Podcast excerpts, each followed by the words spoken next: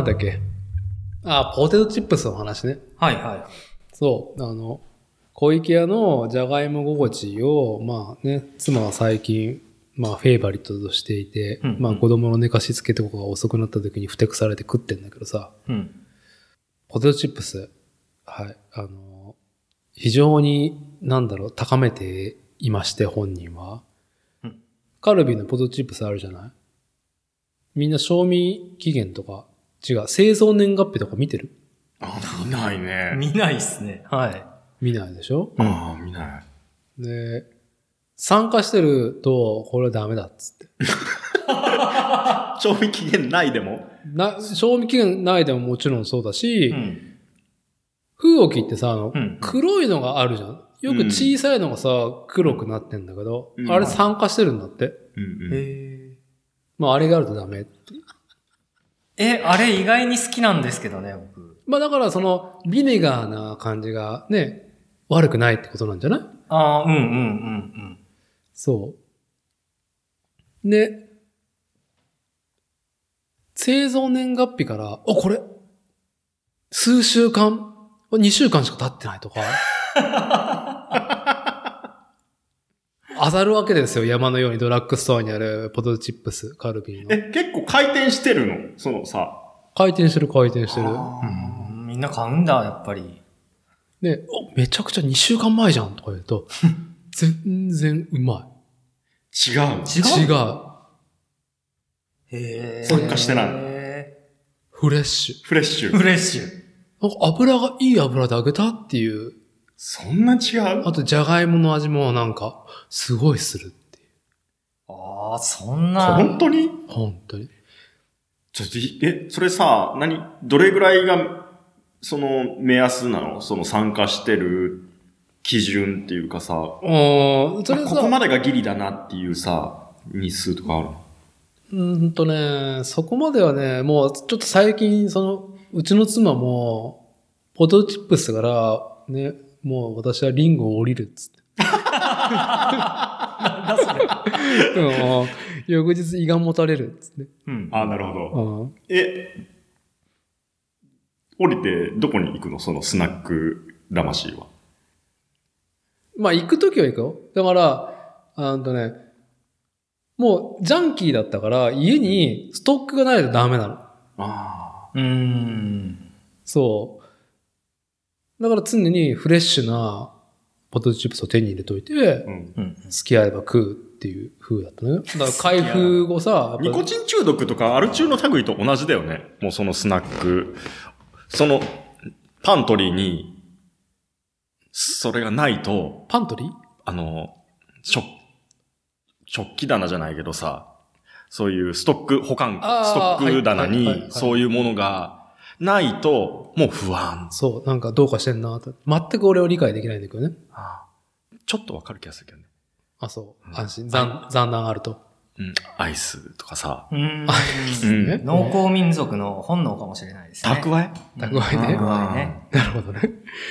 そああ。でもアメリカの人はみんなバーって買いに行くんじゃないの？ああ、そうですね。コストコとかいっぱいありますしねう。。あれ遠いからでしょ、うん家が遠い車でっていうのもありまよね。ですもやってること同じじゃん。うん。いや、ちちょっと意味合いが違うと思うけど、なんか溜め込みたいんだね。あううんん。でもその溜め込みをなんか今年になってやめたね。ついに。30、うん？いくつだ ?7 か8になって。それは理由は、もうなんかもう胃がもたれると。うん。まあでも昨日の夜はなんか全然寝かしつけ寝なかったから、うん寝床から俺にメッセージが来て、コンビニ行ってきて。それは何 これを買ってこいって指示があるわけ。うん、サラミ。サラミ、サラミと、イカ。イカ。イカの揚げ、揚げたやつあるじゃん。お菓子のああ、イカフライ。うんイカだの。イカあのイカフライね。うんうんうんうん懐かしいな。あ、なんか前言ってたね。最近さ、そう、何が面白いのって聞いたらさ。ホットスナックもあれば。うんうん。打つべし。食うべし。そう、サラミと、なんかあの、あれだね。なんだっけ？なんか、ラジオでもさ、一時そういうや、特集あったよ。特集っていうかさ。何特集？なんだっけ？なんだっけ？その、夜中にうん。食べちゃ、あんまり良くないってやつをドカって食うみたいなやつ。ああの、罪悪感を、の壁を乗り越えていく感じね。ん。はい。なんだっけ？なんて言ってたっけ？なんかタマフルかアトロフかなんか特集してななんか、なんかぼんやり覚えてる。はい。夜中の卵かけご飯みたいな。おー、おーいいですね、背徳感。TKG。TKG。まあ、今日は多分この調子だと、うん。多分一本しか取れねえなっていうので、まあ別にいいです。はい。スタートも遅かったっていうのもあるしね。そうなんですよ。えーっと、今日は、本日の日付は10月の31日、えー2020年10月最終日ですね。はい。ハロウィンです。ハロウィンですね。うん、全くハロウィンと無縁な我々が、まあハロウィン感もなく、このポッドキャスト番組、作例収録しておりますが、僕はそんなことなかったですけどね、今日はね。おや？あのー今日はね、僕、あの、ダフトパンクみたいな、マスクを、ヘルメットみたいなやつをしてね、それいつもでしょ？キノコをね、キノコ？一つ、二つ、キノコが一つ、キノコが二つ、はキノコが三つ、キノコが四つ、キノコが五つ、キノコが六つ。い。これそのままカウントで尺をなんかね、稼ごうとするのはやめてほしいんだけど、あの、そのキノコ、まずキノコは一体何なんですか？キノコっていうのは、あのーすげえ、あのーなんかあの、やらせ感が出ちゃいましたけども、あの、はい。シムワークスさんからね、あの、うん9月の下旬に発売された、あーボトルケージ。その名もジョン・ケージというね、あの、ボトルケージのお溶接、制作溶接をしてましたね、ハロウィーンにね。はいはい。あの、ダフトパンクっぽいコスプレをして、うん。はい。まあ、溶接ヘルメットですけどね。はいまあ、いつも通りで。定常運転で平常運転でござい溶ます。接ヘルメットってさ、はいはい。ガーンってか普通に被るタイプのやつ。面タイプのやつああー、あれはあのー、ヘルメットタイプでもう、両、両手が自由なやつで、被るタイプのやつなんかすごいかっこいいやつとかあるもんね。溶接ヘルメット。ああ、そうですね。溶接ヘルメットはね、めちゃくちゃ、あのー今、ああ、技術が進歩しててっていうか、そうねあの、作業者のその快適性をすごくね、あのー重視したすごい、もうすごいすごいしか言ってないけど、素晴らしい高機能なものが出て、出始めていて、うん出始めるっていうか昔からあったけど、うんあのーここまで来たみたいなうん。そう。のが結構、僕もう知ってる限りだと、うん、ありまして。アーク光がパッと光った瞬間に、クリアな視界がええ、ちゃんと目を保護するためにパッとそうですね。黒あのー暗くなって、うんアーク光のが眼球に飛び込むのを防ぐ。うん。自動でね。中にあの、ボタン電池が入ってて、まあ、あとソーラーとかでも充電するものもあるんですけど、中でそうやってあの、光を感知してセンサーが働いて、その、ちゃんとね、こう、溶接の光を出す直前までは、あの、手元がもう見えるんですよ。へえ。うんだけど、パッと光が、アークが飛んだ瞬間にこう、あの、光が真っ暗になって、あの、アークの光と手元だけが見えるみたいな、うんうん、も、ものが今出てるんですけど、あの、なんか進化はどんどん続いてって、うん。なんかでもう最近、アークが飛ん、僕の持ってるヘル、今、今も使ってるヘルメットは正直そこまでめちゃくちゃ新しくはないんで、まあ、アークの光とちょっと手元が、あのー見えるかなぐらいしか見えないヘルメットなんですけど、なんか一回ね、あのね、試供品みたいなやつで、試供品っていうか、まあテストで、あのーもうめっちゃ最新式のなんかスイスかどっかのメーカーのやつを被る機会があって、試したら、すごくて、あの、今まではね、あの、クリアにこう全部普通の視点で見えてたものが、パッと暗くなって、あの、アークが飛んでるところだけに、こう、が見えるっていうように切り替わるっていうヘルメットだったのが、もうね、アークがパッと飛んでも、全部見えるっていう、後ろの景色まで全部見えるようになっあ、あれだ。ようなヘルメットになってて、AV のモザイクだ。え？そこだけ？そこだけ見えないでしょ。あ ね。あ、そこだけ見える？ん？見えない？見えないでしょ？要はそこだけピンポイントで抜いてくれるってことだよね。抜いてくれるって言うとあれだけど、やめなさい。周りは普通にだから見えるんだ。周り見えますね。はい。背景も見えるぐらいになってて、すげえな、欲しいなと思ったけど、多分いくらぐらいするのそんななん。かちょっと10万以上して、ちょっと、うーんってなって。あ、通常、まあ、汎用で使われてるやつはいくらぐらいなの？僕、使ってるやつで、あの、さっきのセンサーがついてないような、うん。あの、アメリカで、なんか、テキサスのあの、適用説のなんか、技能講習、教教習校みたいなやつ行った時のは、まあほんと30ドルとかで、まあ要は3000いくらとか。ほそれはもうセンサーも何もついてないようなやつだの。はい。普通、はい普通のやつ。まあ普通のやつですよね。そうねそこからまあさっきの10万ぐらいのやつまで、まあ幅広くあるということで。あーまあ、なんか既存の、えっ、と、あの、お面、なんて言うんだっけ？あのお面の名前。いやまあ、ボバフェット。僕らもヘルメットって呼ぶ。で、手のジェスチャーしても、ま、全く伝わらないからね。音声コンテンツですから。はい。あの、溶接用の保護具のお面ね。そうそうそうそう。で、なんで必要かっていうと、えっ、と、さっきも言ったそのアークこうね、溶接の時に火花が散ると。そうですね。まあ、火花、ティグ溶接の場合は火花ではないんですけど、まあ、そういうその、まあ、すごい強い光を放あ、そう、つので。火花ではないのか、あれは。はい。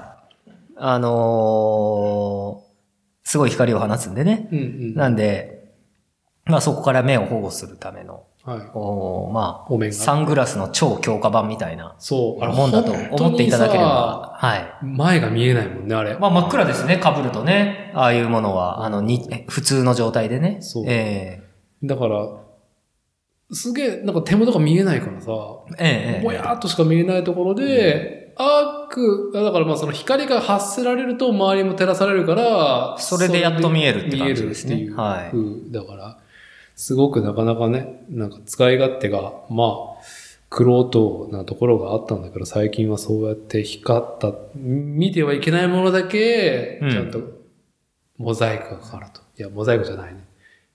黒くなるんだよ。まあそうですね。暗くなるというね。うん。暗くなる。まあそんな。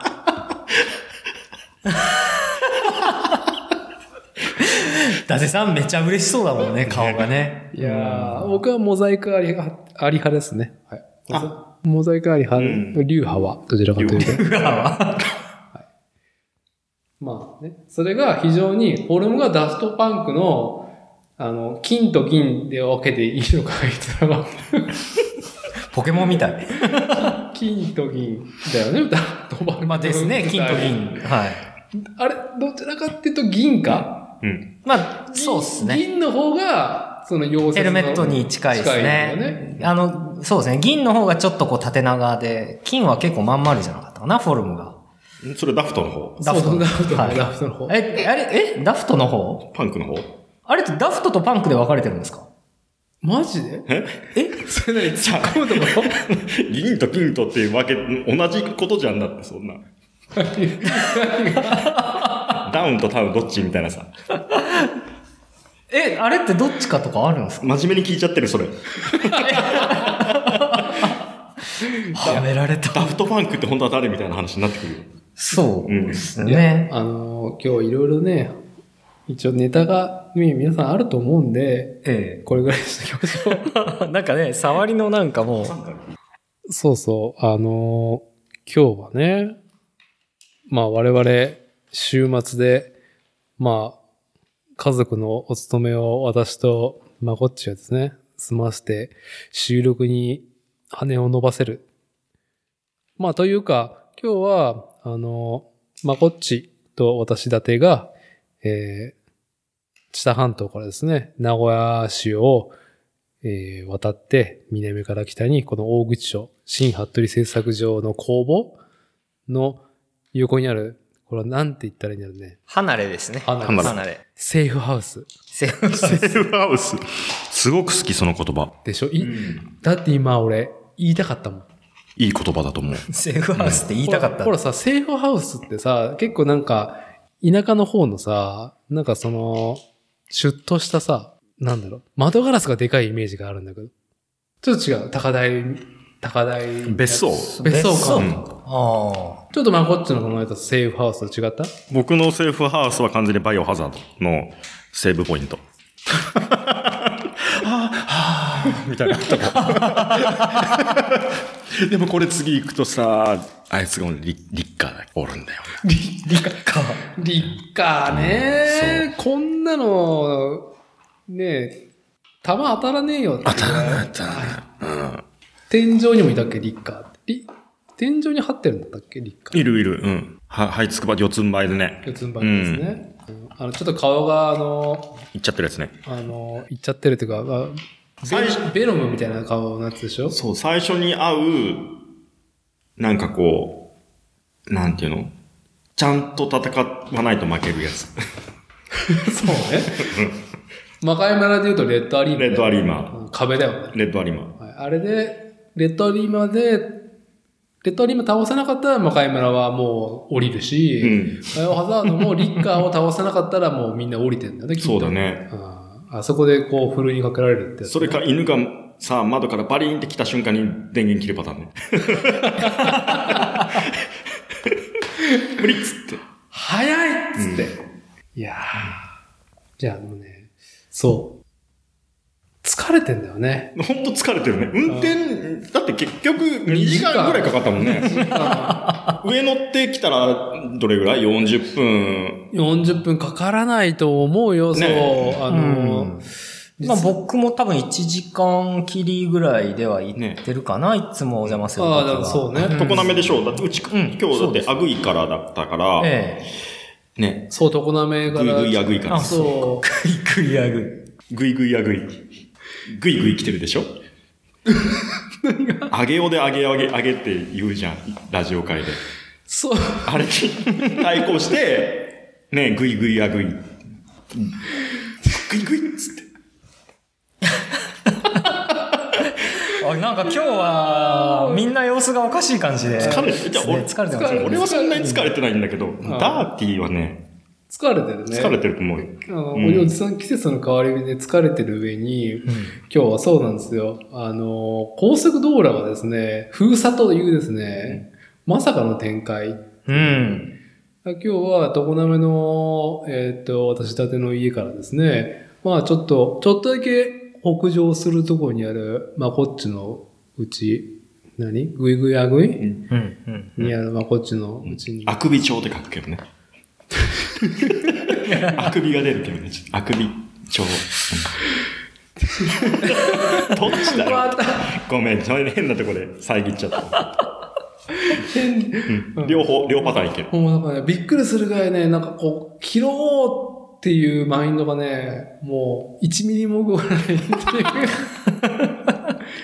もうちょっとね、元気だったら拾おうかなっていうところだったんですけど、はい。えー、そのアグイのマコッチを拾って、で、下半島道路をですね、まあ、北上して、で、名古屋高速も南北にね、えー長い高速だから、それを北上したら、この大口町着くんだけど、名古屋高速がまさかのね、封鎖さ。3キロ60分と書いてあって。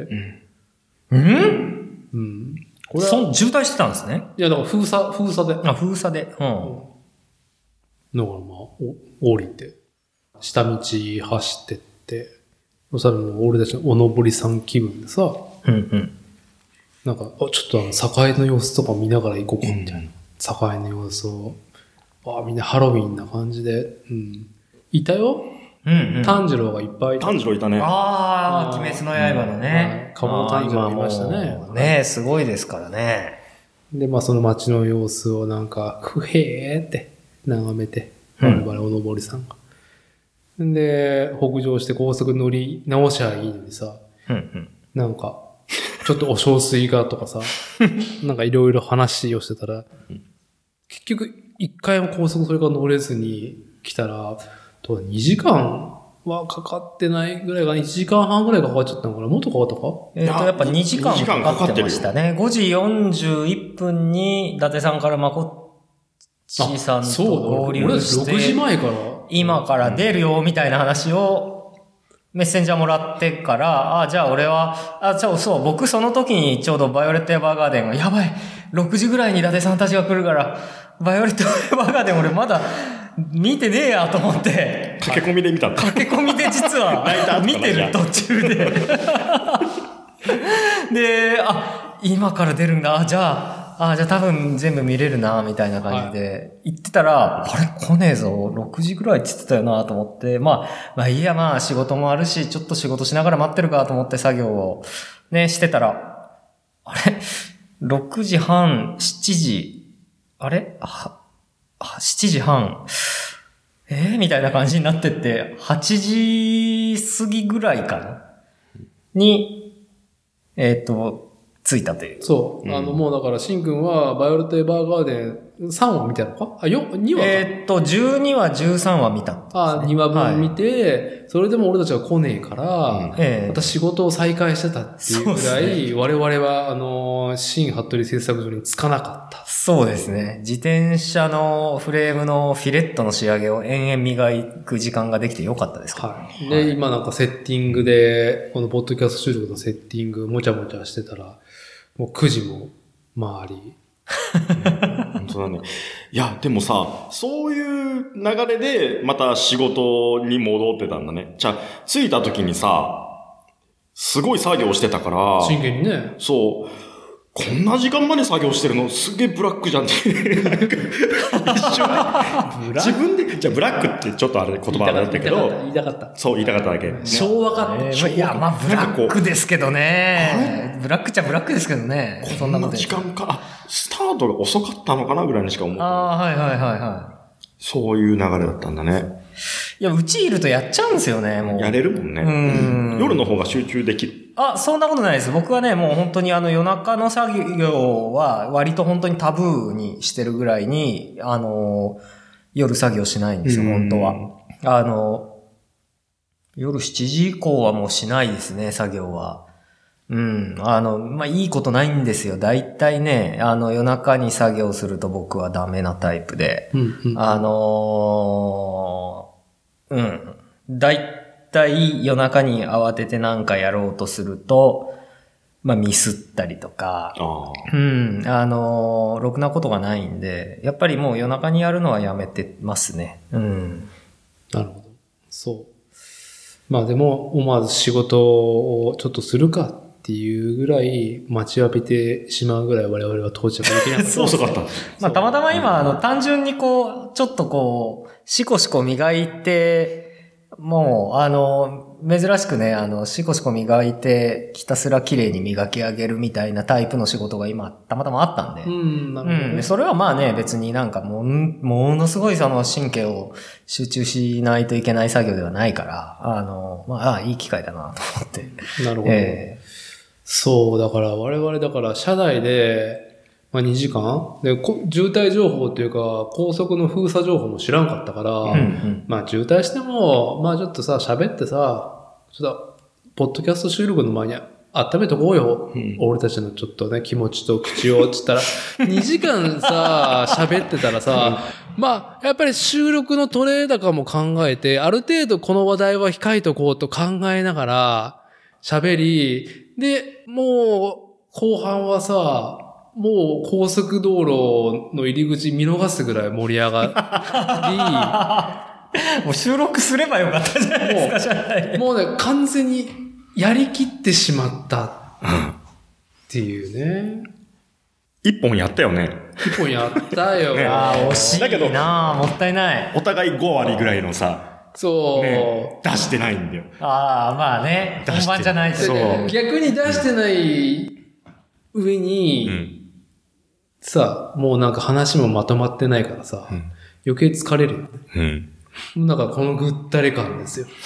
どうだろう？本当坂辺抜けた頃にさ、うん。ちょっとさ、憔悴してるよね。なんかこう、くたびれてるっていうかさ。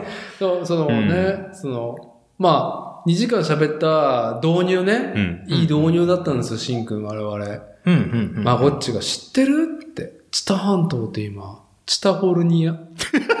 は？知ってたって。ちょっともう一回説明してあげて、チタフォルニアに。カリフォル、カリフォルニアのパロディ？うん、パロディ。それ。うん。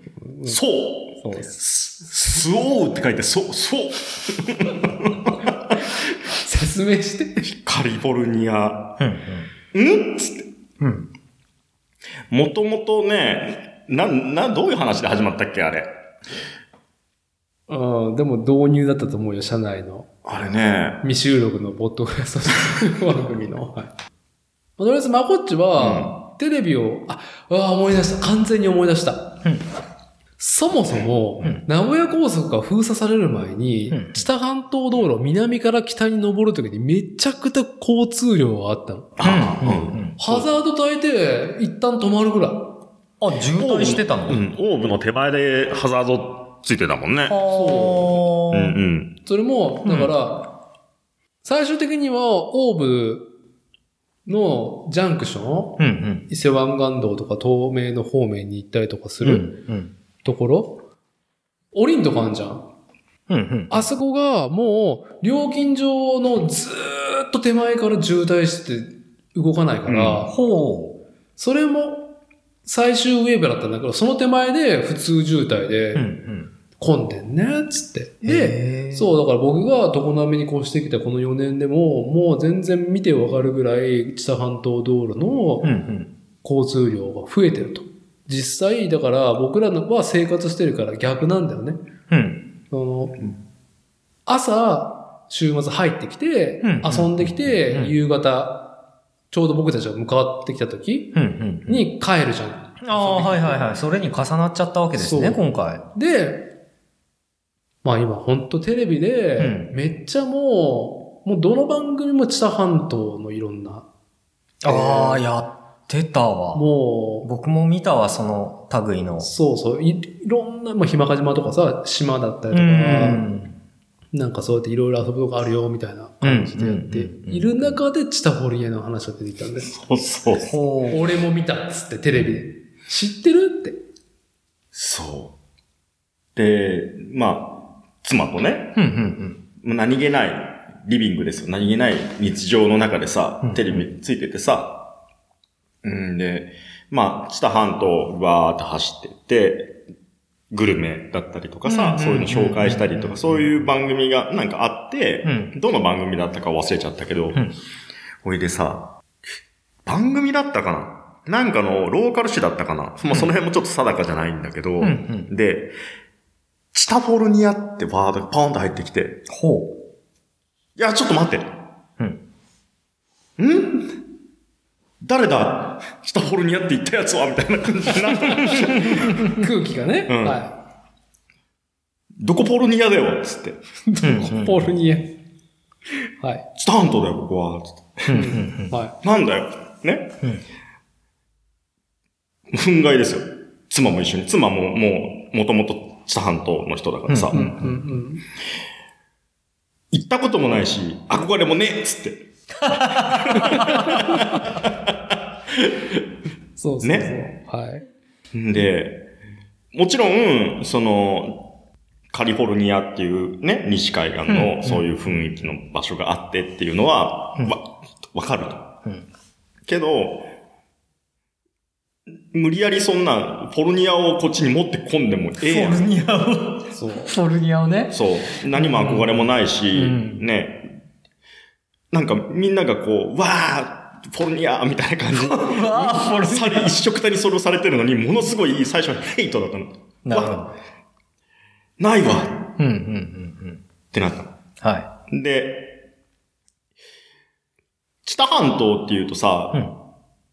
こう、例えば、半田だったりとか、うんうん。常滑だったりとか、ね、ええ結構ローカルのさもともとそういう土着のさ、うんうんトラディショナルがあるわけじゃん。そうですね。うん。トラッドな部分が。トラッドなね。トラッドなチタがね。うん。その歴史があっうんて、うんで、代が変わってね、世代交代をして、で、今のこういうご時世だと、うん昔のやり方はうん、ちょっとそぐわないところがあるから、新しい打ち出し方をします。はい。みたいな、うん。ね、当初が変わってさ、やり方が変わるみたいな。だけど、あくまでも、その、トラディショナルがあって代替わりっていう印象だったんだけど、うんフォルニアウェイみたいなやつが外からドーンって来たっていう印象を受けたから、まあ、それは外から来たっていうのは、その、観光客として来たってこと？っていうか、あのね、風が来た。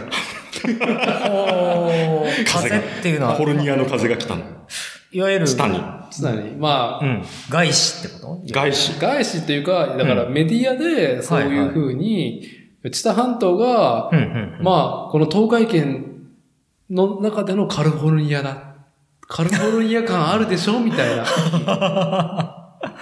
まあ、うんうん。その番組僕は知らないんであれですけども、まあ僕が住まう常滑は、うんうん。西海岸沿いね、知多半島でも、えうーんと、南北に長い知多半島の、ウエストコーストだよと。そう、東側、西側ある中で、常滑は西側じゃない。うん。まあ、サンセットなビーチがあるわけですよ。ウエストコースト、うんちゃらかんちゃらだね。はい。うん。で、実際に、うちのそう遠くないところに、縦売りのデザイナーズというか、まあ、あの、コンセプトを持ってきた家。が縦売りと言って、それはカリフォルニアの香り、カリフォルニアスタイルって明確に歌ったのね。キャリフォルニア。うん、キャリフォルニアです。キャリフォルニア。はい。うん。で、実際、そういう、あの、まあ、商材も今できてると、この知多半島に。ああ、キャリフォルニアな感じの。だから、そういうイメージにのっとった商売がこれ、これからなんか進めていこうっていう町側、まあ、名古屋とかうんうんうん。の、まあちょっと、その、まあ、キャンペーンだよね。キャンペーン。ーン。キャンペ名鉄とか？ーン。名鉄とかはしない。絡んでんのかね。名鉄にキャリフォルニア感はないでしょ。うん。そう。でも、その、うちのき、ね、近くに、やっぱりそのマインドを持って引っ越してきてる人も実際にいるからさ。ああ。だってカリフォルニアベースっていう看板作って、うんうんあの、アストロとかさ。うん。まあ、そこのうちはもう、あの、自宅もありながら、えーっと、なん、タイニーハウスじゃないや、キャンピングカーか。へえ。が置いてあって、キャブコン？キャブコン？キャブコン車みたいなやつ？車キャブコン車って違う違う、もう、だから、トレーラーハウスの家だけ。ああ、はいはいはい。自宅もあるけど、まあなんだろう、離れっていうか、もう家の一角で、そのトレーラーハウスが置いてあって、で、納屋、納屋には、あの、納屋っていうか、まあ、ガレージのね、ガラージ。ガラージ。いや、もういいから、その、そのなんか、カリフォルニア感を煽る感じは。まるで俺がカリフォルニアを進めてるみたいじゃないか、チタフォルニアを。伝道師。チタフォルニアってなんか、ちょっとう牛の品種の名前みたいだなと思って。ああ、そうだね。父、まあ、父いや、まあいいけや。いいよ。そう。で、その人は、まあ結構いいお年で、でもこうし、こうしてきたらもう途中の人間じゃないって言ってたから、あーあのーねで、その人は、もう、自分の、その家の角をギリギリ伸ばして、夕日が沈むところにベンチを置いたりとか、アメ車を置いといたりとか、で、納屋には、フォードマスタング70年代のあれがあって、すごいな。で、多分、もう車検切れで不動車にしてんだと思うけど、うんたまにこうエンジンかけて、うん、うんって、は趣味人。ああ、うん、うんってうなずいて。うん羨ましい。すごいな。羨ましい。そう。そんな方いるんだそのそのお方は、うんうん。もう自宅にカリフォルニアベース。ああ。でカリフォルニアの風を、あの、ね、常滑とか、うんうん。まあ、美浜、南にあるとか、うんうん知多半島に感じてる人はやっぱりいるんだよね。うんそれはきっと土着の人ではなくて、うん。うんうんうん。町側の人が、ここは、みたいなあここにあったわ、カリフォルニア。ないなと思ったら、ここだっつって。うんでも結構変わったもんね、西海岸。変わった。チタフォルニアのね、チタフォルニアのね？うん。はだけど、その、すごい違和感があったんだよ。い。はチタフォルニアって。い。一応土着の人間ですからうね。ん。僕は外来種だから、ん名古屋からね、うんまあ結婚して移住してる方だけど、移住じゃないね。まあ、床ダメに転がり込んできてるんですけど、うん。まあこっちはね、もう、生粋の半田人、知多半島。まあ今はグイグイアグイだけどね。押しますね、さっきから。ちょ、ゆきえちゃんこれ知ってる？つって。うん。チタフォルニア？つって。なんだそれ？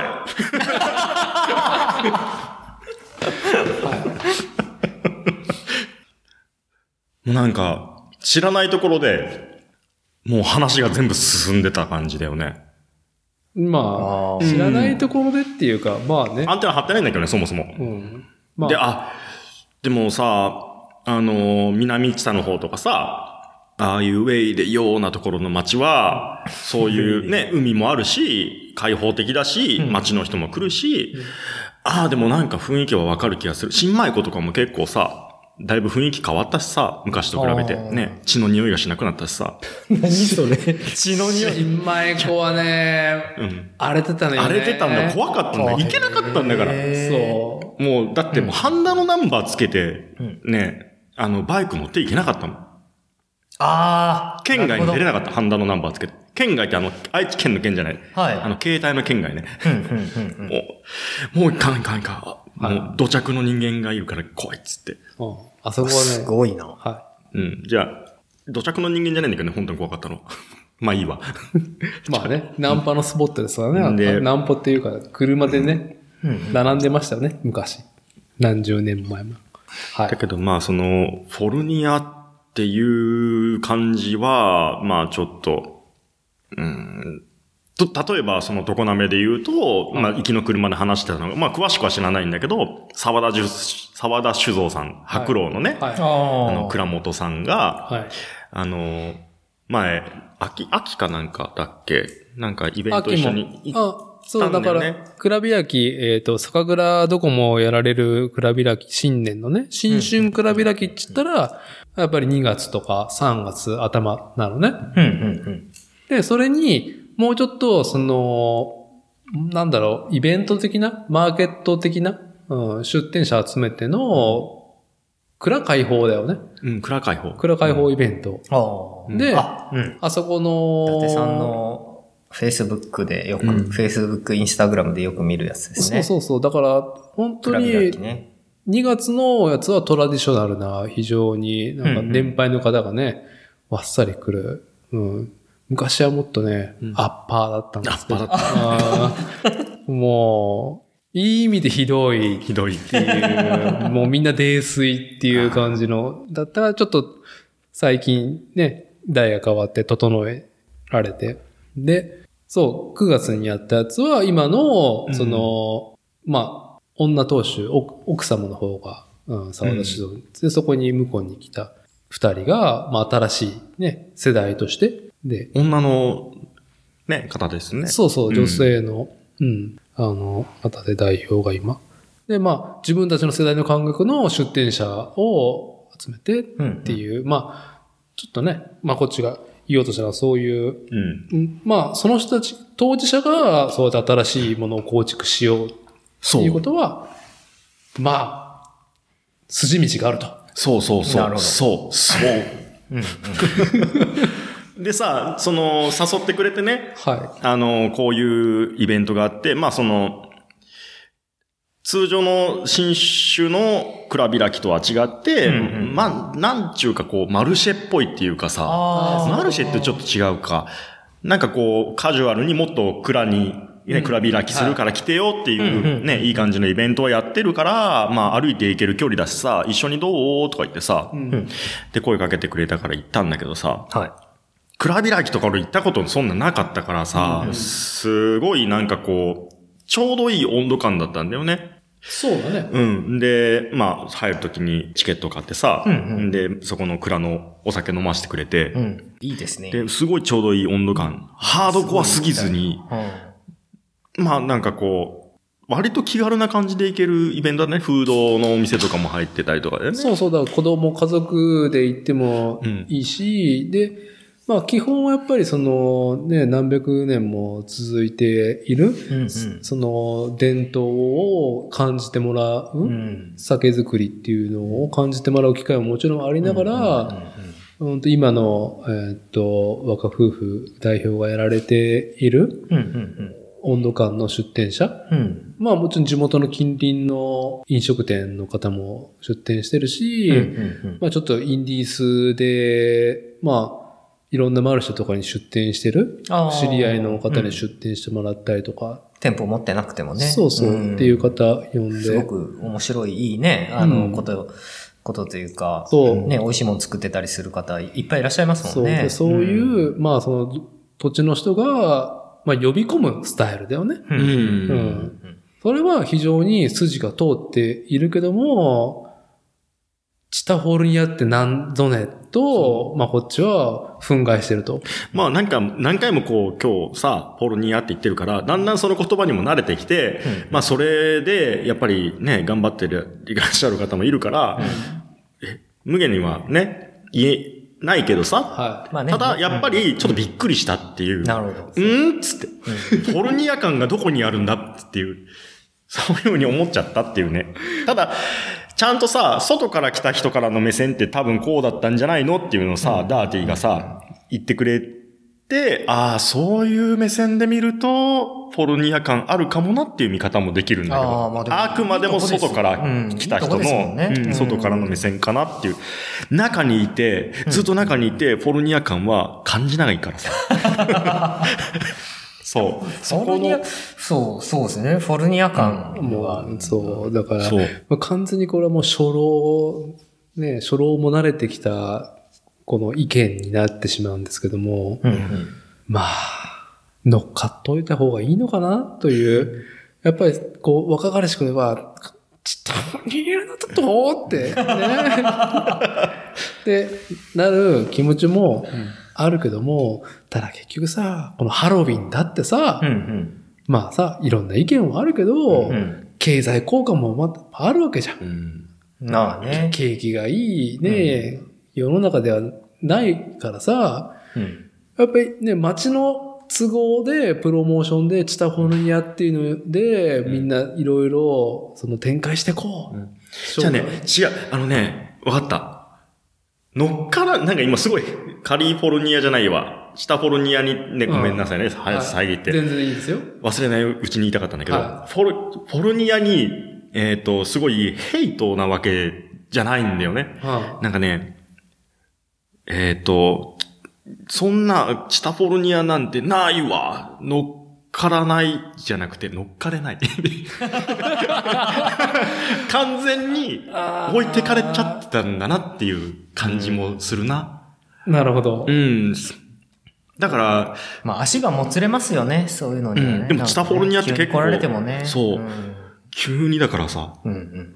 急に、だからさ、2回言うのが七水だから。だからさ、だから水。でもさ、本当にき、ん その言葉パンって入ってきたときに、さ、意味はわかるじゃん。うんポルニアだなって、うんそこを、要は模してるんだなっていう。うんうん急にはさ、やっぱり、ね、乗っかれないよね。まあやっぱり、そうん。まあでも、風として感じてるのは三河湾と伊勢湾の風だからさ。そうですね。まあ、でもあの別に乗っからなくても、伝わりにくいこと言ってるわ。いいんじゃないですか乗っからなくても別にね、あの、税収が増えればね。気づいたら乗ってると思うけどね。そうん。乗せられてるっていうのがやっぱり一番それなら別に全然、うん、ある意味。乗るからさ、す乗るからさ。じゃあだったらせっかく我々こういうメディアもやってんだから、もう、はいはいどうも今日もね、チタフォルニアご存知ですか？からやってきた、伊達とまこっちです、みたいな感じで。あ明るいね、そういう、ん。もう、さもカリフォルニアのあの、はい、チタフォルニアってラジオをって。ね、うん。ただね、作例 FM とか言っちゃう。サクレ FM とか言ってね。問題が一個あって、うん。チタフォルニア。うん。私、伊達個人のもね、抱えてる問題ね。うん。うん。あまりカリフォルニアと僕は性が合ってないっていう。そんなにうんうんカリフォルニアいいなって、あまり思ってなかったタイプだから、乗りづれえな、みたいな。ああ、な、え、な、なんか、カリフォルニア、キャリフォルニアになんか、なんで言い換えたあの、唯一乗れたのはあれですよ。もう、機動戦士ガンダム一年戦争ものであるキャリフォルニアベース。はい。うんあそこでガンダムに飛ぶ。もうキャリフォルニアベースザクって言ったらザクキャノンだなっていう。うん我々、もうガンプラ OVA、OVA じゃなくて。あいいや、この話はもう。そう。そう、だから、カリフォルニアね、憧れてる時あったよ。すげえ脱線具合だった。そう。いや、うん、憧れてななんで、なんで止まったの今？あまあ、ちょっとなんか、あのわけわからんとこに今なんか脱線していけいや、脱線じゃない。多分ね、やめとこうと思って深いところに入ってたよなね。長くなるっていうやつ。今、この話の枝がバーって広がったけど、全く帰ってこれない気がしたからやめたっていうね。帰ってこれない。今ね、本当にあのバファバタフラバタフライエフェクトのさ、半分の翼バーンって切ったっていう切り方したのね。今日こっちいいっつって。すいません、不器用なんで。はい。そう、そうあったよ。ムーンアイズとか憧れた時あるよ。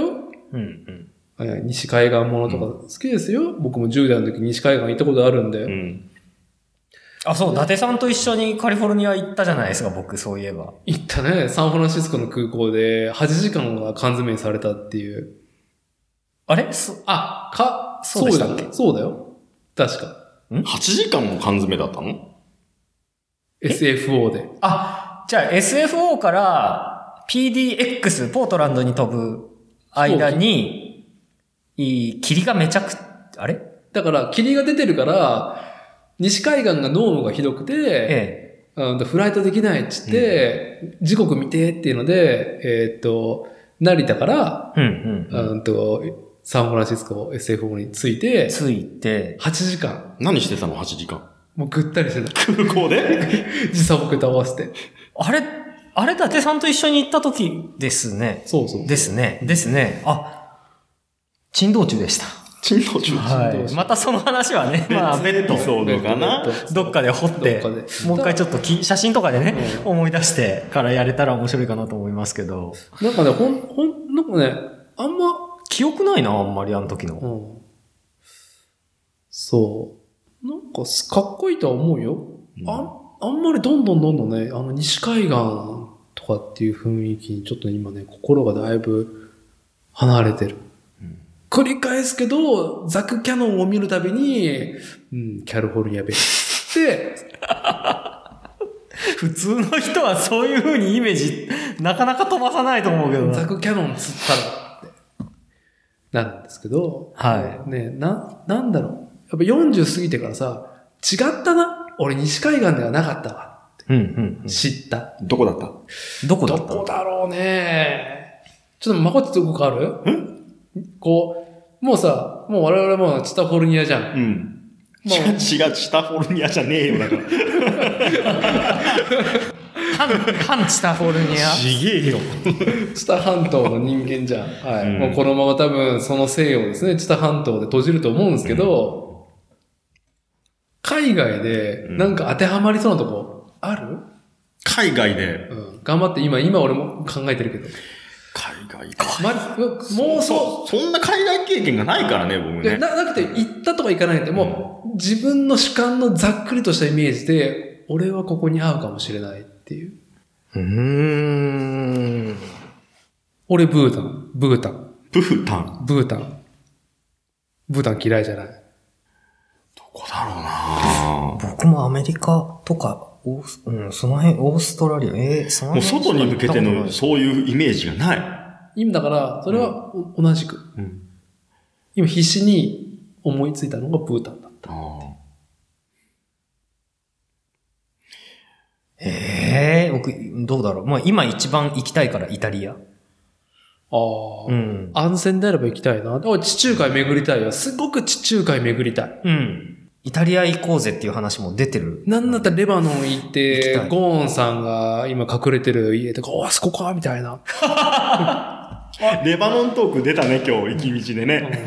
レバノントーク出ましたよ。うん大体地中海大体逃げるならレレバノンっつってね。そう、逃げるんだったら大体みんなレバノンに。そうそう。その感じをね、雰囲気を感じたい。あ、これは悪い、悪そうなやつが大体それに生きてくるわ。悪そうなやつ。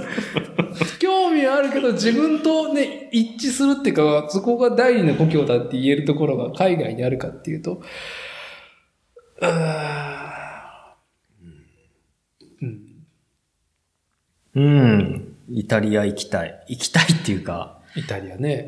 え、あのー土曜日の夜にはテレビでやっている、イタリアの、あの、小さな村の物語っていう番組がありましてい。、はい。はい。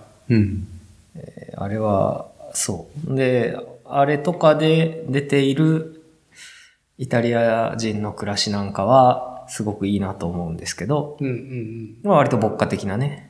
はい。まあでもそれ考えるとあんまり変わんねえな、うちもっていう感じにはなってる。そう。あれですけど。ね。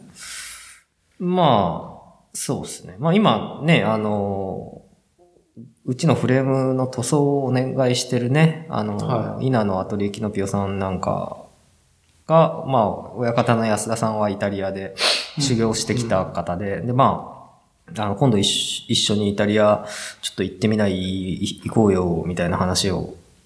いいよね。うん向こうにつてがある方と行くのはさぞ面白いだろうっていうね。うん。まあ、それでね、あの、まあ、今回ちょっと今、またね、ヨーロッパとかアメリカとかでもね、ちょっといけないね。うん、あのー、COVID のね、はい。えー感染者が増えてしまってますけどもね、まあ、あのーもうちょっとね、自由に行き来しやすいような風になったらちょっと行ってみたいし、ああ、そうじゃん。イタリアだったら、まあ、こっちはなんか、ちょっとなんか、胸張って言えるんじゃない、イタリア？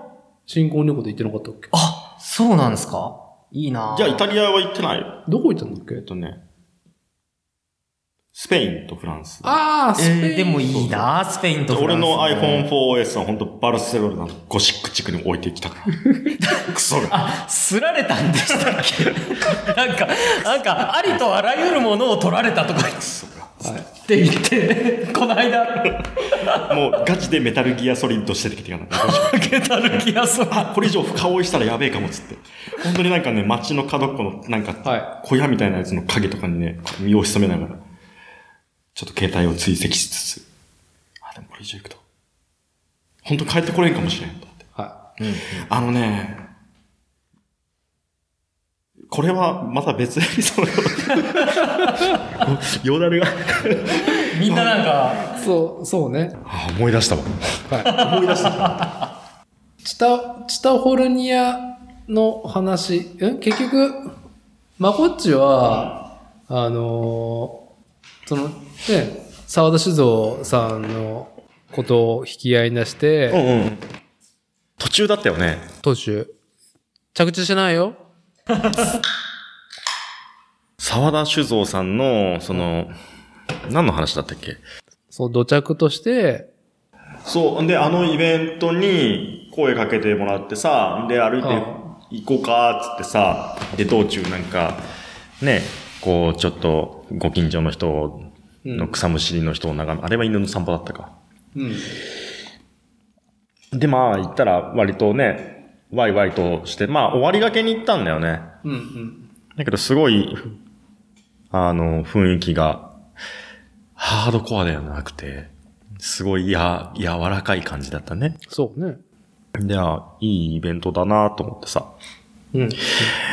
で、昔からある、要は、倉本さんで、うんで、代表の方が変わりましたと。で、今までやってきた、その、ね、蔵のやり方。で、売り方を、その、もう、一個、アクションをかけて、で、やろうっていうすごい、なんていうの、ちょっと安い言葉で言っちゃうとさ、企業努力努力みたいなさ、そういう、こう、気概を感じたし、で、動いてる姿も見ててさ、こう、チャキチャキ動いてたじゃないですか。で、あーすごい、いい感じだなと思ってさ、見ながら、こう、大緊張とか飲みながうん。らね。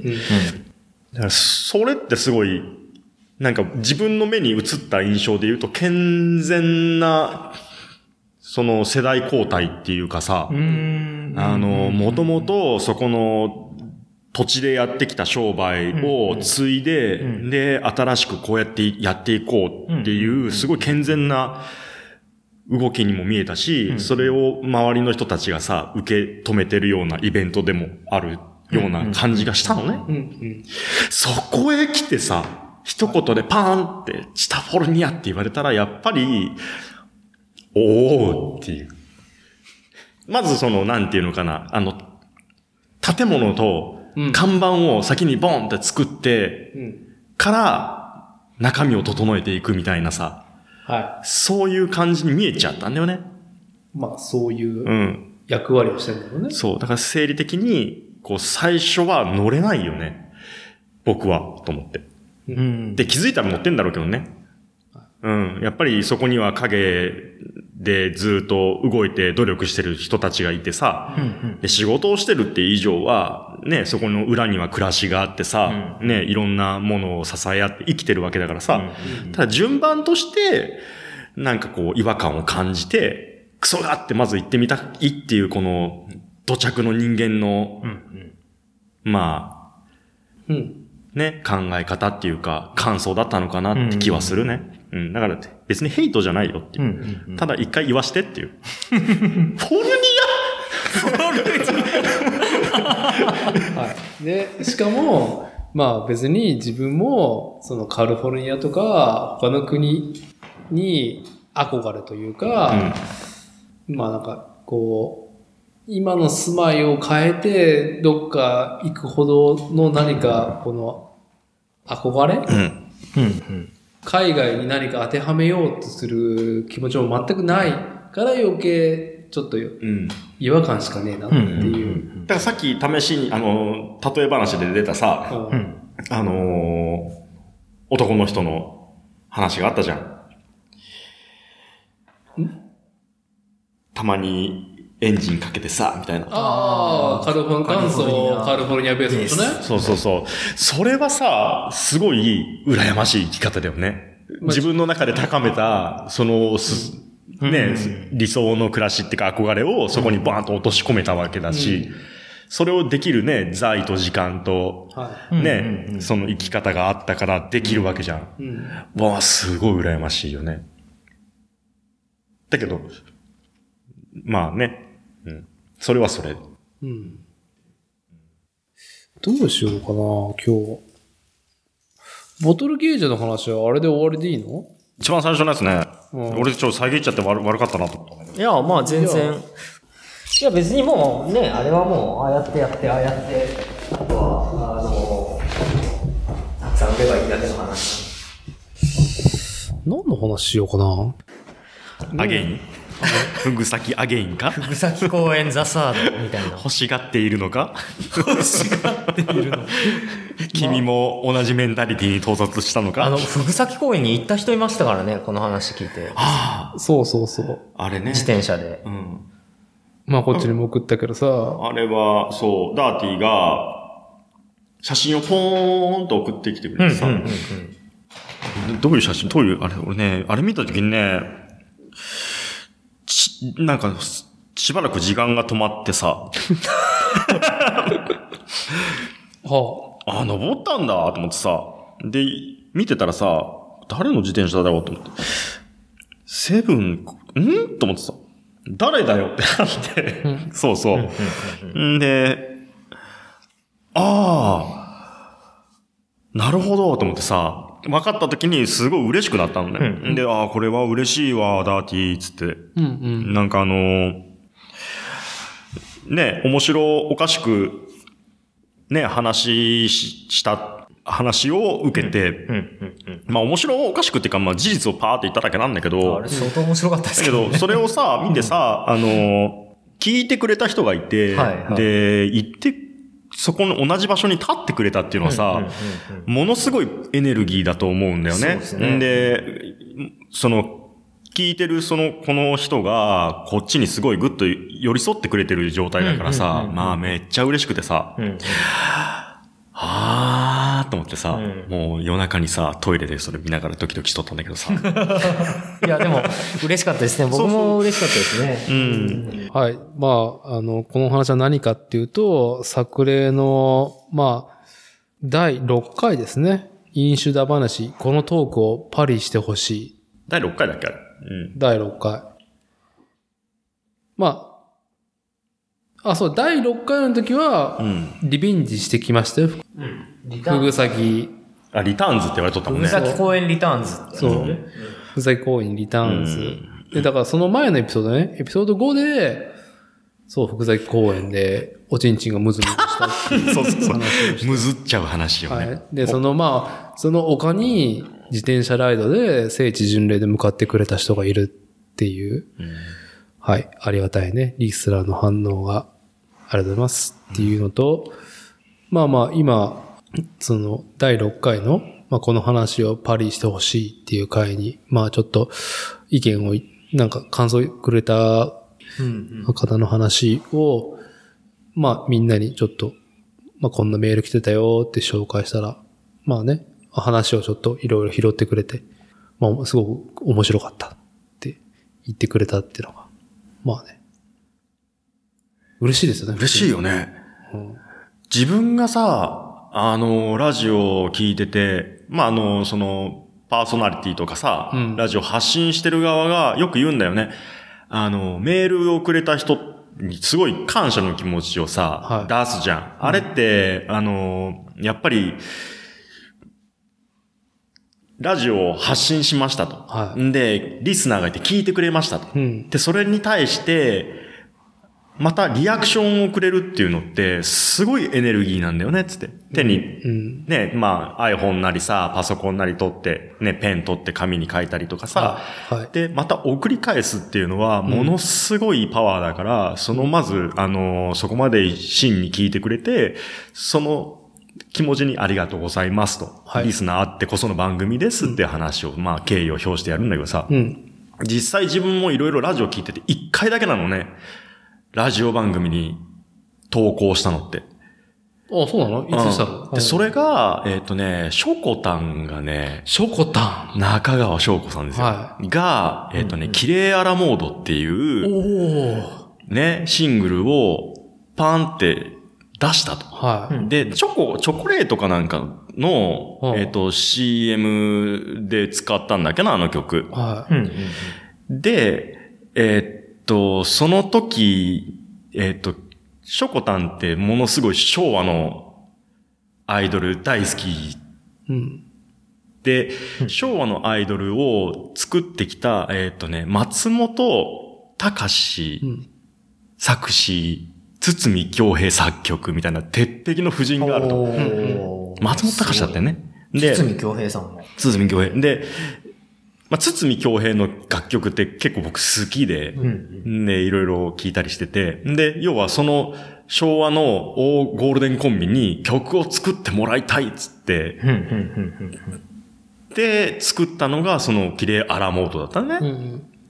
で、その曲が、まあ、割と、あの、バラードっぽい感じの曲だったんだけど、うん。それを、まあ、出しましたと。はで、ちょうどタマフルだったんだけど、その時。うんえっ、と、歌丸さんのねうん、タマフルで。うんうんうんで、中川翔子がその曲を作るいきさつとかさ、そういう経緯とかさ、そのもう特集もしてたんだけど、うんうんまあこれは紅白出るだろうと。年末ね。うん紅白出るだこの曲はもう昭和のね、風物詩の紅白歌合戦。で、この曲を、まあ、作ったってことは、まあ、出るでしょう勢いもあったからさ、その時すごい。うんんで、まあ、出場する歌手がバーッと発表された時に出てなかった。うん。うんあ、出ねえんだと思って。うん。で、その時はまあ、普通に、何、数字取れそうなラインナップがバーッと出てたんだけど、これはと思ってさ。ほで、えっ、と、ちょうどその紅白がやる、一番最後、年末年越しで、うんタマフルが番組やってたのね。うんうんうんで、俺さ、いつもは、あのーポッドキャストで聞いてたんだけど、うんその年の、その、タマフルの、まあ、拡大スペシャルみたいなやつやってたから、これは電波拾って聞きたいと思って、うん高速乗ってさ、とりあえず東名走ってたの。東の方に。一人でバーって。ほいで、途中でさ、トイレ休憩とかさ、うん。あの、まあ、寄りながらさ、行ったんだけどさ、途中でさ、あのー電リク、電話リクエストでうん受けた曲で、あの、ミッツィ申し訳、はい。総帥ですよ。が、そのリクエストされた曲を繋いで DJ プレイするみたいな。コーナーがあって、うんうんで、もう俺もうそのショコタンの綺麗アラモってリクエスト出したのね。うんはい。で、そのコメントで、あの、昭和の風物詩の番組が、このメンツで作ったこの曲を引っ提げたショコタンを出さないのはおかしいだろっつって。だったら、その裏でやってるこの番組でせめてこの曲はオンエアしてほしいっつって。メールしたら、メールしたのね。で、まあ、トイレ終わってさ、また、東に向かって東名バーって走ってってさ、ほいで、どこだったっけな？トンネルくぐる、どこのトンネルだっけな？東でしょ ?AM の954がちょうど拾い始めるトンネルを越えて、うんザザザって聞こえてくるな、ああ、そろそろ拾えるエリア入ってきたな、みたいな。AM って飛ばないからさ、うんそれで、ああ、そろそろ954入ってきたなと思った時にさ、パッて携帯が鳴ったの。うんで、なんだって見たら、見たら、03。ん ?0、03って思ってさ。そうんうんで、とりあえず、あ、もしもし、とか電話出たらさ、TBS だった。う。おお。おおと思って。うんうんでも、まあ、真っ白だよね。うん。で、あの、電話リクエストいただいたと思うんですけど、みたいな感じで。で、あの、曲かけて、あの、つなぎやりたいと思いますんで、その、前に一回電話つなぐので、コメントいただけますか？みたいなうんうんうん話をされて、ああ、わかりましたとかってさ。うんうんでも関東エリア入ってたからさ、うん洋画に入ってさう、ん。で、ああ、もうずっとそわそわしてるね。あかん、ちょっとトイレ先に行っといた方がいい。出演だわ。トイレ行っといた方がいいわ。へで、トイレ行って、うんで、小腹空いてきたからさ、あ、ちょっと、あかんポテチポテチと思って、はあはあの、静岡名名物の、ね、洋画なんだけど、静岡ちょっと戻ったところのね、うん特産の、なんか、ポテチ買ってさ。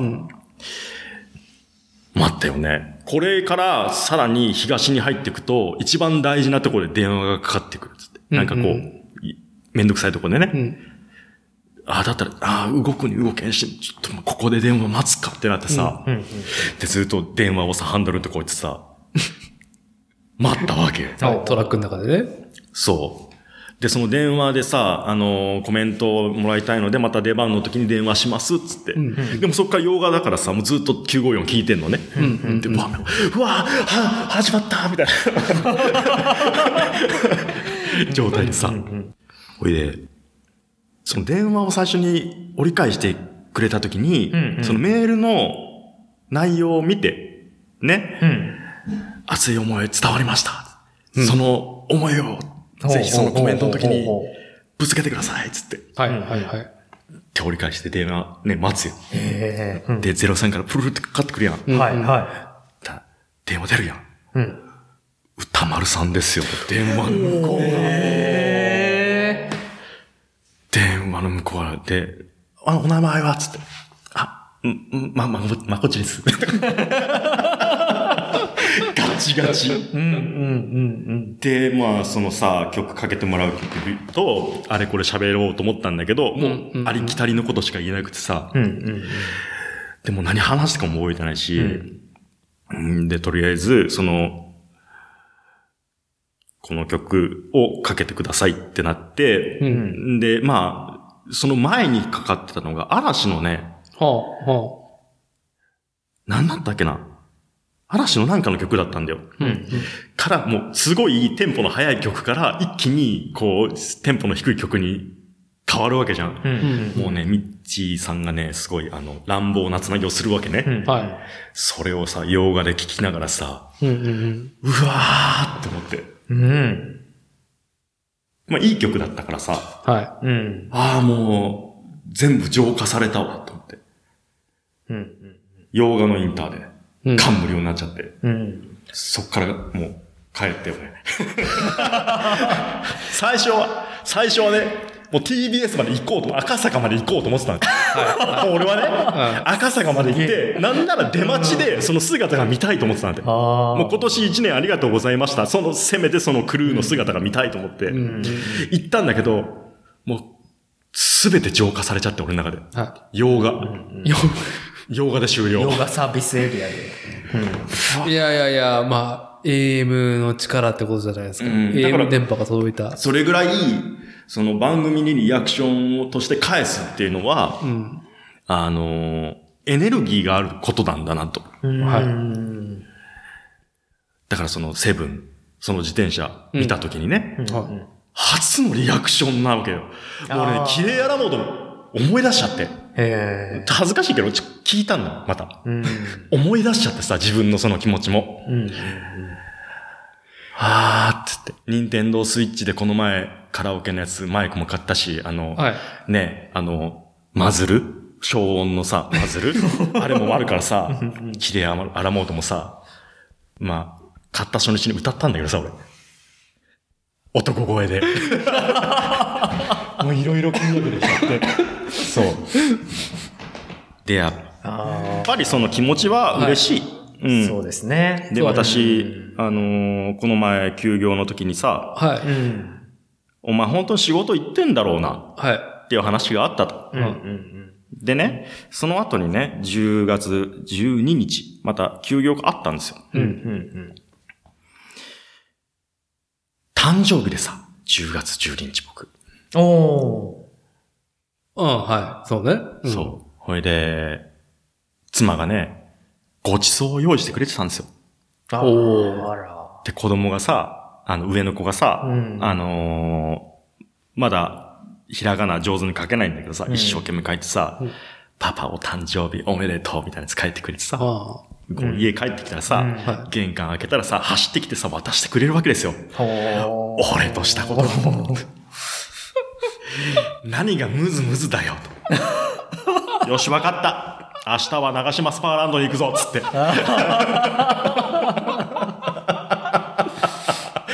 長島スパーランドにね、家族で行きましたよ。うわー、ずるいわー。このなんかさ、最後家族が来たら全部いい話にまとまるっていうこの雰囲気。もう喜んでくれて初めての長島。はい。長島スーパーランドに行く、つって。はい。はい。スーパー。おー、スーパーだ、つって。スーパーだ。超スーパーだぞ、つって。お前はジェットコースターに乗るんだぞ、つって。怖いから、ちょっとやめとく？みたいな。うん。うん、わかったわかった、つって。乗ればわかる、つって。んで、4人で行ってさ。うん。んで、最初はね、ジェットコースター渋ってたんだけど、一回乗れば大丈夫だから、つって無理やり抱えてって乗らしてさ。うん。で、お母さんと一緒に乗ってこい、つって。で、一回乗ったらもう喜んじゃって、結局3回ぐらい乗ってんだけど、はい。超楽しかった、とか言って。うんうんうん。妻には内緒でとか言ってさ、クソだったよ、マジで。ごめんなさいよ。で、俺はテレビで見た釣りスピリッツがやりたいっつって、すごいな、ゲーセンの興奮なんだけど、俺を、俺はパパとやるんだっつってさ、一緒に行ってさ、で、ちょうどその釣り、ゲーセンに、いや、見たことある？釣りの竿のハンコンが、ハンド、ハンコンがあって、うん。で、こう、いけすみたいなプレイ画面があってさ、ああ。はい。するゲームがあるんだけど、それの巨大版があるんだ、私も。へえ。で、よし、これやろうっつって、一回500円です、一人。うん。取るねと思いながら、取るね。よし、やろうっつって。ってやったら、最初に入ったら、あのー年の頃にすると、うちの上の子と同じぐらいの子が、うんお母さんと二人でやってて、はいはで、それを一回見て、で、それ、ゲームのターンが終わって、じゃあ、うちらもやるか、つって入ってったら、その男の子がもう一回やるんだ、つって、うんうんね。で、その子と僕と、僕、うちの上の子ね、三人でうんやったんだけどさ、これは負けてらんねえ、つって。うん。うんガチで勝ちに行ってさ、うん。大人げない勝ち方して、うん。うんうんガンってでかい、なんかすげえ白芸ってすげえでかい釣れるんだけど、でかいの釣れるね。でかいの釣れるんだよ。釣った瞬間に隣の子がすげえ悲しそうな顔して、やっちまったと思いながら、だけど、もう、これはもう、本気でやらんと失礼だからと思ってさ、うん。ドヤっつって、そうね。釣った後に、チラッと見て、ドヤっつってやってね。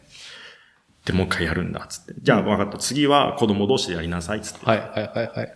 て。で、やってさ。うん。で、まあ、そんな感じで、ね。終わりましたよ、その休業がね。うん。うん。うん。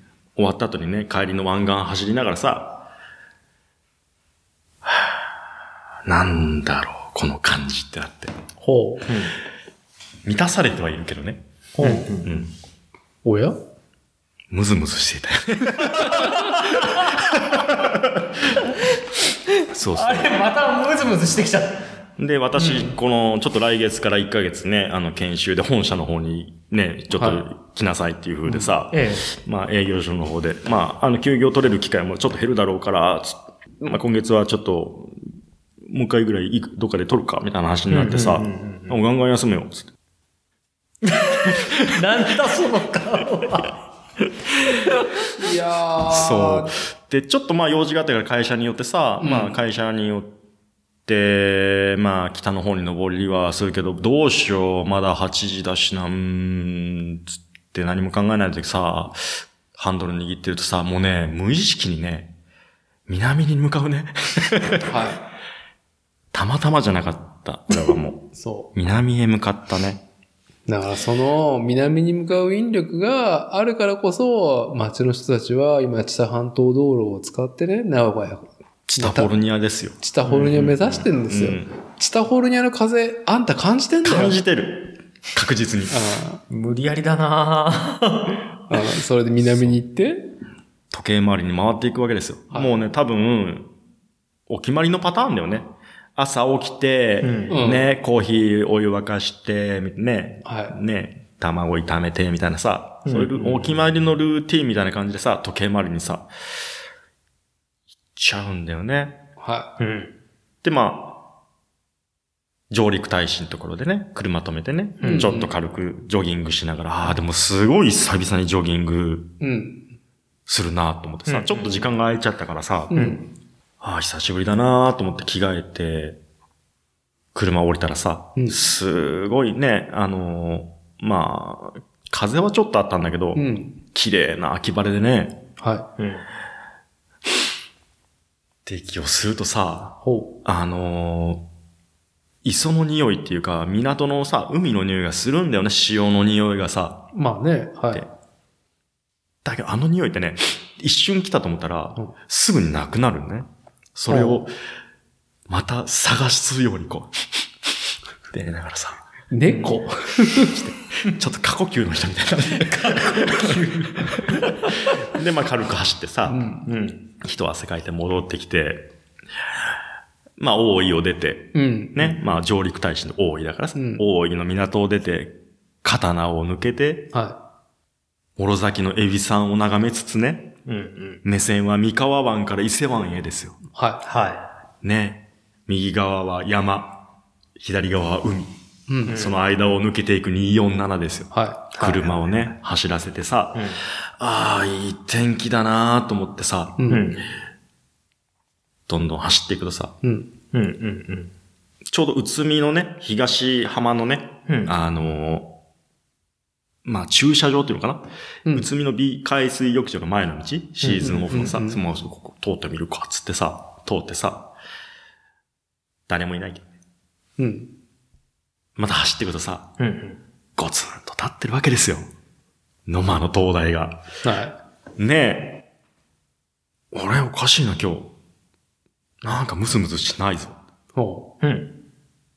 さすがに欲しがりすぎだろ。こじんまりした公園だし。うんもう何もないぞ。う。う。うんん。だけど、あの写真が脳裏をよぎるんですよ。ほう。セブン。はい。うん。ひょっとしたら、うん。いるかもしれない。サイクリストが。はい。はい。はいはまあ、いないだろうけど、うん。い。うん。セブンがいるかもしれない。うん。ううん。ん。行かざるを得ないよね。はい。どもうちょっとした坂登れば、その答えは見えるから。はい。うんまあ、セブンね。あの、のセブンっていうね、もサークルシンワークスが提案している素晴らしいね、うん。まあ、アメリカンチタンフレームのね、うんナイスバイク、そのライダーがいるかもしれないと。そう。うん。うん。ふぐさぎアゲインですよ。うん。ふぐさぎサード。さそあ、完結編。うんもうサーガです、これは。あ、三部作だったんですね。三部作だサーガです、これも。はあで、登っていってさ、あ。うんうん。うん。まあ何もなかっうんた。。登ったら。はい。だけどさ、そその登っていくときに、確実に前と心境が違ったのは、初回は、うんね、あの、女の人がいてさ、うん2回目は、それをさ、ちょっとムズムズしながら登っていったわけじゃん。はい。うん。3回目はね、なんかね、そのね、セブンの五人、はい。ねリ、スラーの方ね。うん。ええその人の足跡をね、辿るような心持ちだったんだよね。ほうほう。いやー、こういう思いで登ってくれたんだろうなーとか思いながら登っていってさ、こっちは車だけどさう、ん。で登っていってさ、あ、やっぱりいないよな、つうん。でもどういう思いで来てくれたんだろうと。ね。中川翔子の綺麗アラモードが脳裏でかかるわけですよ。はい。はい。うん。その熱量は、本当に、あの、ありがたいし、はいね、あのー嬉しいし、ね、うん。うん。こう何かが何かになった瞬間だからさ。うん。うん。でも誰もいないんで。まあだから、その、そのリスナーさんのセブン乗り、うん。セブンライダーの足跡を追い、うん。まあ、そのリスナーさんの気持ちを投影しながら、ふぐさぎサーが三部作で最後登ったってこと？そう。登ったらね、セブンはいなかった。誰もいない。うん、誰もいない。で、ああ、そうだよな、って。うんで、その、ふぐさき公園っていう公園の看板が立ってるんだけど、うん。うん。で、そのふもとにさ、でも結構石があったからさ、ほうほうほあの、石積みするじゃん。よくさ、う。うん。あのー登山道とかさ、ああ、石を積んでく積むじゃんはうん。で、これ石でも積んでくかと思ってせっかくだし、と思って。でい。、はい。ちょうどいいサイズの、なんか気持ちのいい石がなくって、うんうんで、あれ、なんかいい石ないなと思って探してたらさ、うんだんだんさ、こう石に執着し始めちゃってさ、はいはいはい。これ、ロックバランシングってあるじゃん。ああ、ありますね。ねはいえ石花っていうの？はいはいはいはい。これ、この前に石花作っといたらぽいやんと思ってさ、うんやり出したらさ、こう、カウンターで立たせるみたいなやつを上手にできるまで。終わらないみたいな感じにうんモードが入っちゃって、うん。結局さ、30分ぐらいやっててさ、そこで。ほんで、あー、いい感じになったわ、と思ってさ、ふって見たらさ、ベンチにさ、ずっと人が座ってた。やっぱ、やっぱ誰かいたんだ。もう誰かおるやんと。いつからおったって。いや、最初からおったって。その多分ね、はあのね、2位とかなんか そうだと思うんだけど、全身グレーのなんか男の人がずーっとその間ね、俺もう全然気づかなくって、座ってたの。い。あ、そいつからいたんだろうみたいな。うんうん。だけどさ、こっちはもうその石をさ、ずっとカシャッカシャって写真撮ってってさ、結構距離近いの。ここからそこの柱ぐらいの距離なのう。。近いね。間に一本柱が立ってて、めっちその看板が立ってですか。え、て、最初気づかなかったんですか？気づかなかった俺。え？だから多分途中で来たのかな？ああ。じゃんでも、なんかね、ああ、彼は、うん彼の世界に没入、ずっと微動だにしないでさ、うんうん展望を見てんの。うんうんはいで、。こっちは、こう夢中になってたじゃん。そんだけ近いさ、距離にいてもさ、うんお互いの世界にそんだけ没入してるっていうのはさ、う。うん。うんんああ、なんかそれはそれで、いい、バディ感だなと思って。そうそう。うんうんで、まあ、あの、それはそれでちょっと新鮮でさ、うん。なんかあの、気持ち悪いなって思っちゃえばそれまでだけど、うん。お互いそんだけね、お互いの世界に没入してるっていうのはさ、うんああ、いいことだなと思ってさ、うん。はい。で、家に帰りゃさ、うん自分は自分でさ、うんね、バーチャルリアリティのゲームにさ、うん。没頭してる反対で、ね、下の階で妻はさ、うん。あの、ブリアナギガンテの動画とさ、はい。ブリアナですよ。うん。うんか、タイの BL をずっと見てる妻ね。そうですね。お互いの、めでてますね。そう、私服のね、はい時間、あの、宇多田ヒカルがね、2時間だけのバカンスっつってさ、椎名林檎と歌ったけどさ、はうん。あ、なんか、感慨深いなって思ってさ。そういう風に思わせてくれうんたのも、うん。まあ、セブンの、本当か、それ？で、一番最初のエピソードでさ、あの、はいものを作っていったりとかさ、はいいろいろあれこれ考えていくうちに、うんはいはい神は宿るのかみたいなさ、大風呂敷を広げたダーティーの言葉がパーンって返ってきてさ、うんあら。悟ったわでもやっぱ無理だったみたいな、はいその繰り返しでブッダは最後にさ、もう疲れたら涅槃行くわみたいな感じで、そうね。っていうさ、はい話をしてたじゃない。うん。確実に、そのセブンの人が言ってくれて、そのそ足跡を追った自分がいて、はそこに神はいるのかみたいな、その言葉をもう 妄想しつつ、い。はい。ね、三、ね、ね、山岳信仰ですよ。頂に登れば、うんうん。そうね。ね、ま神はいるのか？まあ神セブン。あ、まあ、神はいるのかっていうところで、うんまあ、その、よく自分と見つめ合ったってことだね。そういうことになるね。そう、本当に。ふぐさき、ふぐさき公園で。うんだけどそうやってさ、パッとこう、リアクションがあってっていうのはさ、うんうん。うん。あのーありがたいことだっていうのは、改めてすごいね、感じたし、そうですねくんなんてまさにそういう世界の人なんじゃないのかなって思って、リアクションだったりフィードバックだったりとかさ、そうね。ね、うんそういうものがあって、フィードバックをくれるっていうのはさ。やっぱり良くしたい、ね、なんかこう寄り添ってくれてるから、そうやってフィードバックとしてくれるわけじゃん。そうですね。うんここがダメだったよとかいうのもさ、うんからなんか、あ、すごいいい経験をさせてもらったなと思って、ううんんいつかまたどっかであ、はね、会うことがあったら、うんあの、うんいっぱいおごりたい。ああ、なるほどね。そういう、あの、場であればそう、だから会わない。ようにしとく。冗談ですけど。冗談ですけど、ね。いやーでもね、うん。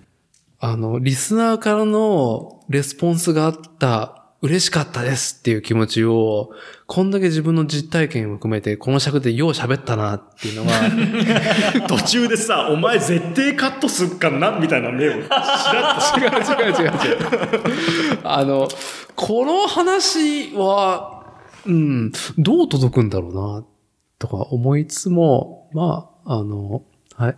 えっ、と、リスナーさんに至れますっていうところだよね。うんうん。でもね、本当にあの、うん。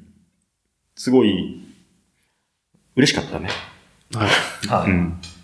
だからついつい、あの、この尺でそう。話してしまったんだよっていう。そう、うんうんごめんなさい。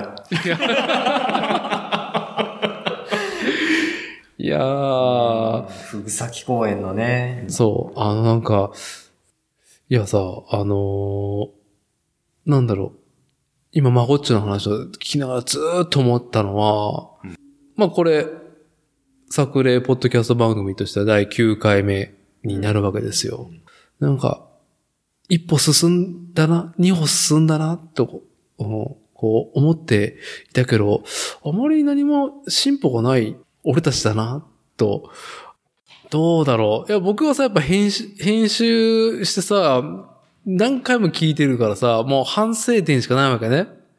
あなんかね、もう、常にまあ、ホッチさんはね、なんか、まあ、基本、し僕らね、喋りっぱなしおんぶに抱っこだからねで。すからいね。やいや、まあ、ええいや、まあ、そう、そうではなくて、えーっと、まあ僕個人の反省というか、あここでここ、こう返しとけば上手にやれたらなーっていうね、もう、語彙の瞬発力と編集力が、その現場で出せるかっていうのはなかなかねな、かなかね。編集してる人はそれよく感じるのかもね。特に感じるのかもね。この時こうやって言っとけばさ、とか、こうやって返せんかったのかな、俺とか、そうこやって言えんかったのかな、とか。っていうのはもういくらでもある中で、えーっと、第6回、この話をパリしてほしいってあの、回？うん。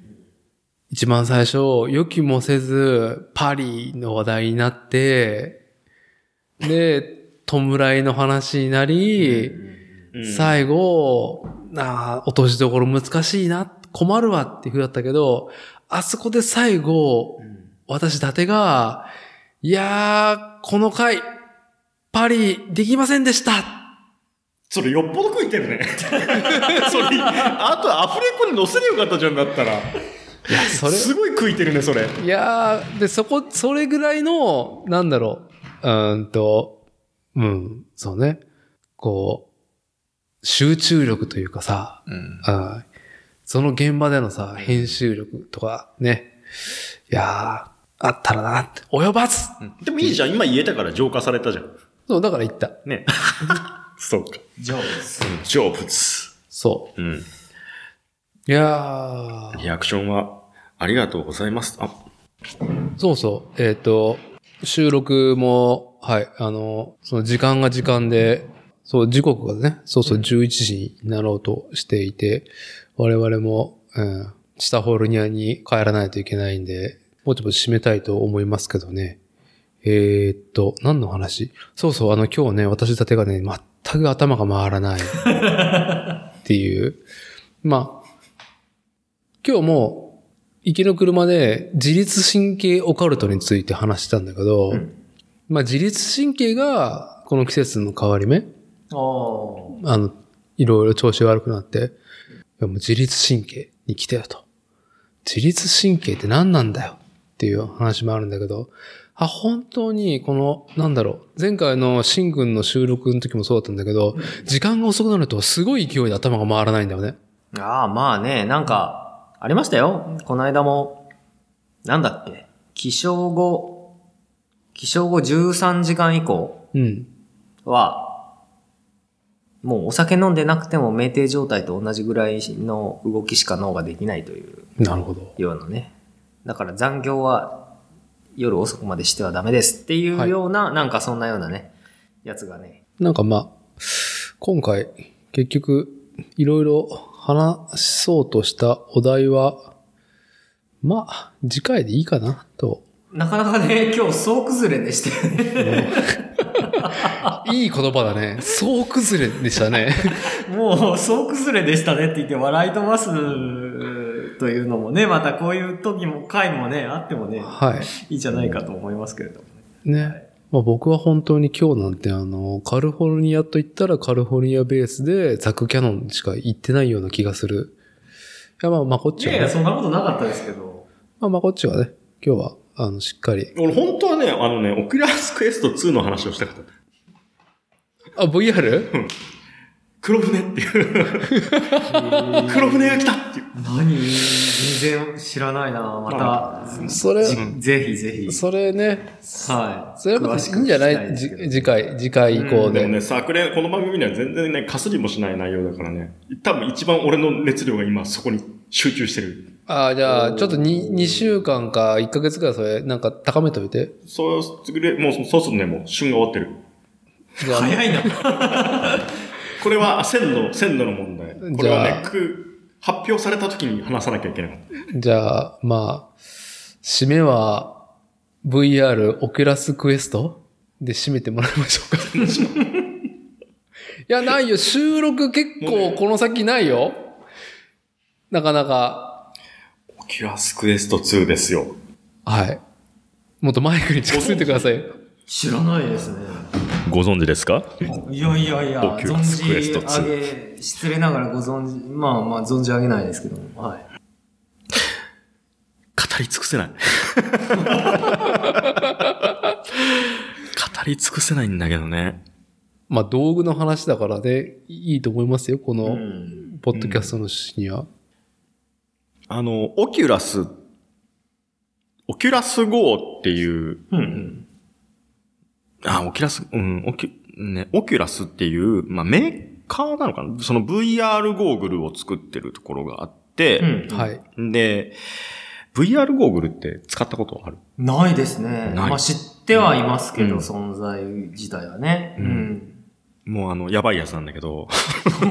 はい。で、その、スタンドアローン型って言ってさ、うんうん。そのゴーグルカポってはめると、うんもうこの本体に。OS が入ってるはいはいはい。っていうのかな、で、アプリとかを全部これ、もう完結するのこれ1個で。ああ、なるほでど。端末として。そう。ん。例えばプレステ、プレイステーションさ、うんうん PSVR とか、うんうん。あのー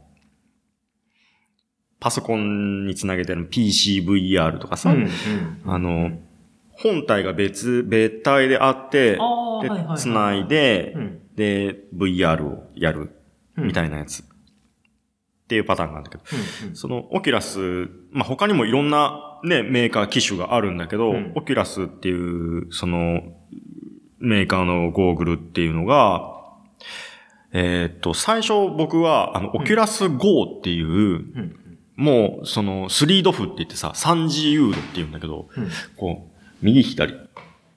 この、自分の、その椅子に座っての、この VR 空間ほうほうほうほ椅子に座って周りを見渡すと、うん VR 空間がある。みたいなさ。これどれぐらい尺があるいや、べ別にいくらでもいいよ。全然。ので、その、オキュラス GO っていうのは価格が割と安かったんだね。うんいくらかな？に ?3 万ぐらいで買えたんじゃないかな。うんだから、あのーちょっと動画が見たいとかさ、うんネットフリックスとか、うんまあアマプラが見たいとか、そういう時に大きい画面で見れるからさ、うん。だからまあ、あの、安いし、試しに買ってみようかなって思ってたんだけど、まあ僕もそれ、結局買わずに買えずにさ、うんもう終了してて、販売がね。うんで、まあ、一個上のグレードの、オキュラスクエストっていう。機種があって。まあそれ試しに買ってみようと思って買ったんだけど。それは、えっ、と、6自由度。えっ、と、椅子に座ってこうやって見渡して、バーチャルリアリティ空間になったじゃん。うんうんだけど、もうちょっと空間認識ができて、うん。歩き回れる。うんうんで、その空間に対しての認識もできる。うん。うん。その、ゴーグルにカメラがついてて。うん。で、それを買った。うんうん。妻に内緒で。はい。妻に内緒でね、ありますよ。はい買いました、私。はい。夫は妻に内緒があるんですよ。うん。はい。うん。でね、うん。それがまあ、すごい良かったんですよ。うんうん。あのー昔さ、ソニーのさ、ヘッドマウントディスプレイ、HMD って、その普通にさ、カポってはめてさ、うんで、まあ、VR ではないんだよね。あのーシネコンの一番後ろの席で座って見るぐらいの画面の大きさで見れるようなヘッドマウントディスプレイがあって。んで、それで映画見たりとか、うん。いろいろ古い映画とかさ、劇場ではもう見れねえだろうみたいなやつをさ、見るのに使ってたりしたんだけどさ、うん。まあ、その延長で、あの、まあ、クエストを買ってみたんだけどさ、うんうん。まあ、ゲームとかもいろいろやってみたんだけど、ええちょっと癖はあるけど、まあでも新しい感覚だなと面白いなと思って、それがすごいあのゲームとしては初めての VR 体験だったから、うんうんあ、面白いじゃんと思って。まあ、ネットフリックスなり、アマプラなり、うんそういうゲームね。あのー釣りしたりとかさ、うんうん。ちょっとあのボクシングしたりとかさ、うんうん。ビートセーバーズ、剣振るみたいな音ゲーみたいなやつがあったりとかね。もちろんアダルトとかもあるよ。で、YouTube とかでも、あのー360度 VR 体験みたいなソフトもあってさ。うんうん。で、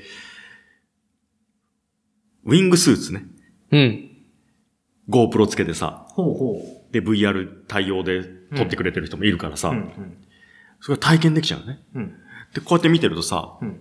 ゴーグルつけて、その、ウィングスーツってあの、要は、モモンガみたいな、ムササビみたいなスーツだよね。はい飛べる。そう、はい飛べるやつ。たなかなかできないじゃん。うん。で、バーって飛んでるのを、うんわ、体験できるんだと思ってさ、うんうんそれ見るじゃん。うん。で、見てるとさ、飛んでる人の目線だからさ、座ってだとおかしいよね。うん。だから、ゴーグルつけて、もちろんその床にさ、うつ伏せにこう、這いつくばパーってやるわけよ。で、隣見ると、隣でさ、なんかこう、お兄ちゃんがさ、うイエーイみたいにやってるから、こっちも床に這いつくばって、イエーイとかやってるわけよ。もう脳が錯覚することを楽しむね。はい。で、あ、すげえ面白いじゃん、と思って。うん。だけどその、オキュラスクエストのその初号機っていうのが、うんえっ、と、公式のホームページとか、まあ、アマゾンとかネットでしか入手経路がなかったんだよね。はいはいはい。で、10月の13日に、あの、うんオキュラスクエスト2っていうのが出て、うんうんで、これが実質、えっ、とね、コストダウンのスペックアップみたいな感じで言われてて、うん画質とかすごい綺麗になったよ。だけど、まあ、ちょっと観測はしたところもあって、まあ、値段も抑えてる。うん。で、2が。一番何が違ったかっていうと、うん販路がね、はい。家電量販店でも出ます。並びますよ。へで、日本の市場を割と意識した展開をしてきてる。ーうんうん。で、そのオキュラスが Facebook に買収されて傘下に入ってるのかなだから Facebook from Oculus みたいな感じでさ。うんうんで、まああの、Facebook がハンドリングしてるんだけどさ、うんうんまあそんな、ど、どこがやってもいいわ。うんうん。面白いのが出るなら。うんうんで、プレステ5と同じぐらいの価格帯で並ぶんだよ。うんうんだから、ゲーム、新しいゲーム機としてプレステ5を買うっていうのと、並んで、オキュラスクエスト2っていう選択肢も出てくるだろうなっうんうんていうのがあ表向きはね。うん。で、妻に内緒なメンズはさ、うんやっぱりこう、気になるわけよ。うんうんね。ファンザが。ファンザ。ファンザ。はい。ご存知でしょうか、ねファンザ。ファンザ。ファンザ？ファンザ？ファンザ。ね。で、うちご存知ファンザ？いや、知らない。あんまりそっちは被せない方がいいね。いや、そうね。あの、あの D、そう。まあ、うんリスナーの皆さん、ファンザ、ついてこれるかな？っていうところで、いいと思いますよ。えー、何？ファンザ。DMM っていう、まあその、何？あのー DVD とかさ、うんうん。CD とかレンタルしたりとか、うん。あと動画配信とか、はいいろんなもののレンタルとか、はい株とかそういうのもやってるよね。いろんなもののレンタルとか、もうすごい手広く始めてるんだけど、うん。そういうその、まあ、ツタヤのオンライン版みたいな感じ。ね。の、えっ、と、アダルト事業みたいなやつで、ファンザっていうのが、うん。はい。ちょっと別窓口であっ。て、で、そこにはさ、うんあの、エロ動画があるわけよね。うんうんで、そのエロ動画っていうのが、シンくんはあんまり見ないだろうけど、普通だったらさ、画面に映ってるやつを見るわけじゃん。うん。うんうんうん。けど、VR のやつもあるわけね。ああ、うんなるほど。で、はいはい VR の対応のうん。ネットに転がってるやつももちろん、あるはあるんだけど、うんうん。やっぱりその、ファンザでちゃんとメーカーが提供してるやつだから、まうんあそれなりのクオリティ、うんうんメーカーのせ色が出てるやつがありますよう。んだけど、黎明期ってものすごい、あの、画質がさ、悪かったりとか、撮り方の問題とかで、なんかうまいことできてなかったみたいなのね。へで、あれって撮るときにさ、バイノーラル録音とかもそうだけどさ。えっ、と、カメラがここにポンってありますと。うん。これで撮ってるのずっと。うんうんだから、これに向かって演技をするわけじゃん。あだからこの距離感がおかしいと、う。見たときに、うん。めっちゃ小人になってるとか、めっちゃ巨人になってるとか、そういうことが問題として出てくるわけね。角度がおかしいとか、うんなんかずれてるとか、目線が合う合わないとか、うんいろんなことがね、そのレビュー見てると、ものすごい怒ってる人がいるのね。アマゾンのレビューを見るのと、ね、同じ温度感。うんなんかね、求めるが、求めてるがゆえに、はい。ふん、ふんぬ、ふんね。怒りですよ。うんうんうん。ね金払ってんだよ、こっちはみたいなやつが、星1ペーみたいな。巨人じゃねえかみたいな。で、そういうのがいろいろあって、んで、昔は、その、今で言うとさ、普通の、あの、何ハイクオリティシリーズみたいな、HQ ってやつあーハイハイクオリティシリーズみたいな、うん要は綺麗な絵ですよ、みたいな、うん 4K みたいなさ、綺麗なやつがあるんだけど、昔は、そんなに画質が綺麗じゃなかった。うん。ちょっとすごい白飛びしすぎちゃってて、うん全然没入感がないみたいなさ、うん。いろんな怒りがあって。うん。で、だんだん業界もさ、熟練してきてさ、あのー撮る技量も上がってきたうん。うの、ん。で、女優もさ、うん。うん。女優で難しいと思うんだよ。だって、これに向かって演技するんだよ。そうそうそうね。うんうん。その、要は、カメラに向かっこてね。の、今そう、目の前にあるハリボテを相手するんじゃなくて、はいカメラの向こう側の人に向かって、演技をしなきゃいけないから、ねものすごく難しいと思うんだよね。うんで、そういういろんなものが高まってきて、うん。出てきた。いろんなシリーズがある中で、一個ね、はいはい天井特化シリーズっていうのがある。天井特化。これがね、うん。おじさんびっくりしたんだけど、後ろびっくりした。ほううんあれ、こっそり見るときってさ、う僕はなんだけど、あのー部屋でさ、うんん。はい。じゃあちょっと寝ますかその前にちょっと YouTube でも見ようかなファンザみたいな。DMM みたいな感じで見るじゃん。そう、布団の中でさ、ううんん。仰向けで寝る、見るパターンが結構あるのね。仰向けで見たりとか、うん横でこう寝半スタイルで見たりとか、うんうんがあるんだけど、まあ仰向けが楽だから、重いからさ、はい、はい。ゴーグル自体が。うんだから重量消すんだったらもう仰向けは楽なのね。ああ。で、こうやって見てると、天井特化って意味がわかる。天井に向かって寝そべってる人を想定して撮ってるやつなの。へで、それがまた、あのね、画質もうん向上されてて、うんで、撮ってる監督とかそういうのも上手いくなってきてんね、やっぱり。まあ、あと、想定してるんでしょうね、うん向こう側もより、そう今までより。うん。でね、なんせね、巨人じゃない。等身大。等身大。等身知らんけど、うん。だから、リアル感のあるるサイズ感で見えて、うんで、なおかつ下から見上げてるから、うん髪の毛が自分の方に垂れ下がったりとかしてるわけ？そういうことだね。鼻先をかすめて、なんか、匂いがしたかもっていう。ああ、すごい。するんだって匂いが。おや、フラッシュや？おやおや。うん。うわっと思って外すじゃん。うん部屋じゃん。はめるじゃん。うわっつって。2、3度繰り返してみるみたいな。うんうん。これかも天井特化つって。うんうん。ねうん。で、そこへ、まあその天井特化シリーズに出会ったのが、まだ、オキュラスクエスト2が発売される前だったのね。発表される前だったの、う、はああ、これは業界も温まってきたんだと。い。うんうんうん。すげえな、エロに対する執着も、と思ってさ。んで、まあ、その、天井特化シリーズ、ね、うん見てさ、で、まあ他のゲームとかもさ、まあガンシューティングのやつとかいろいろやってみたりとかしててさうん、うんああ、だいぶ昔と比べたら進化してんだろうな、と思って。うんうん。うん。だけどちょっと価格とかさ、普及の度合いを見ると、もっと普及したら、もっと面白いアプリとか、うんもっと面白い何か展開があるんだろうけど、はいなんか今一歩だなぁとは思ってた。うんうんで、オキュラス、Facebook が牛耳ってるじゃん。うん。うんで、うーんと思っててさ、2がで発売されます、みたいな、うんパンって発表された時に、実質、コストダウン、スペックアップ、うん。2を買う人は Facebook からのログインアカウントが必要ですみたいになった時に、うん。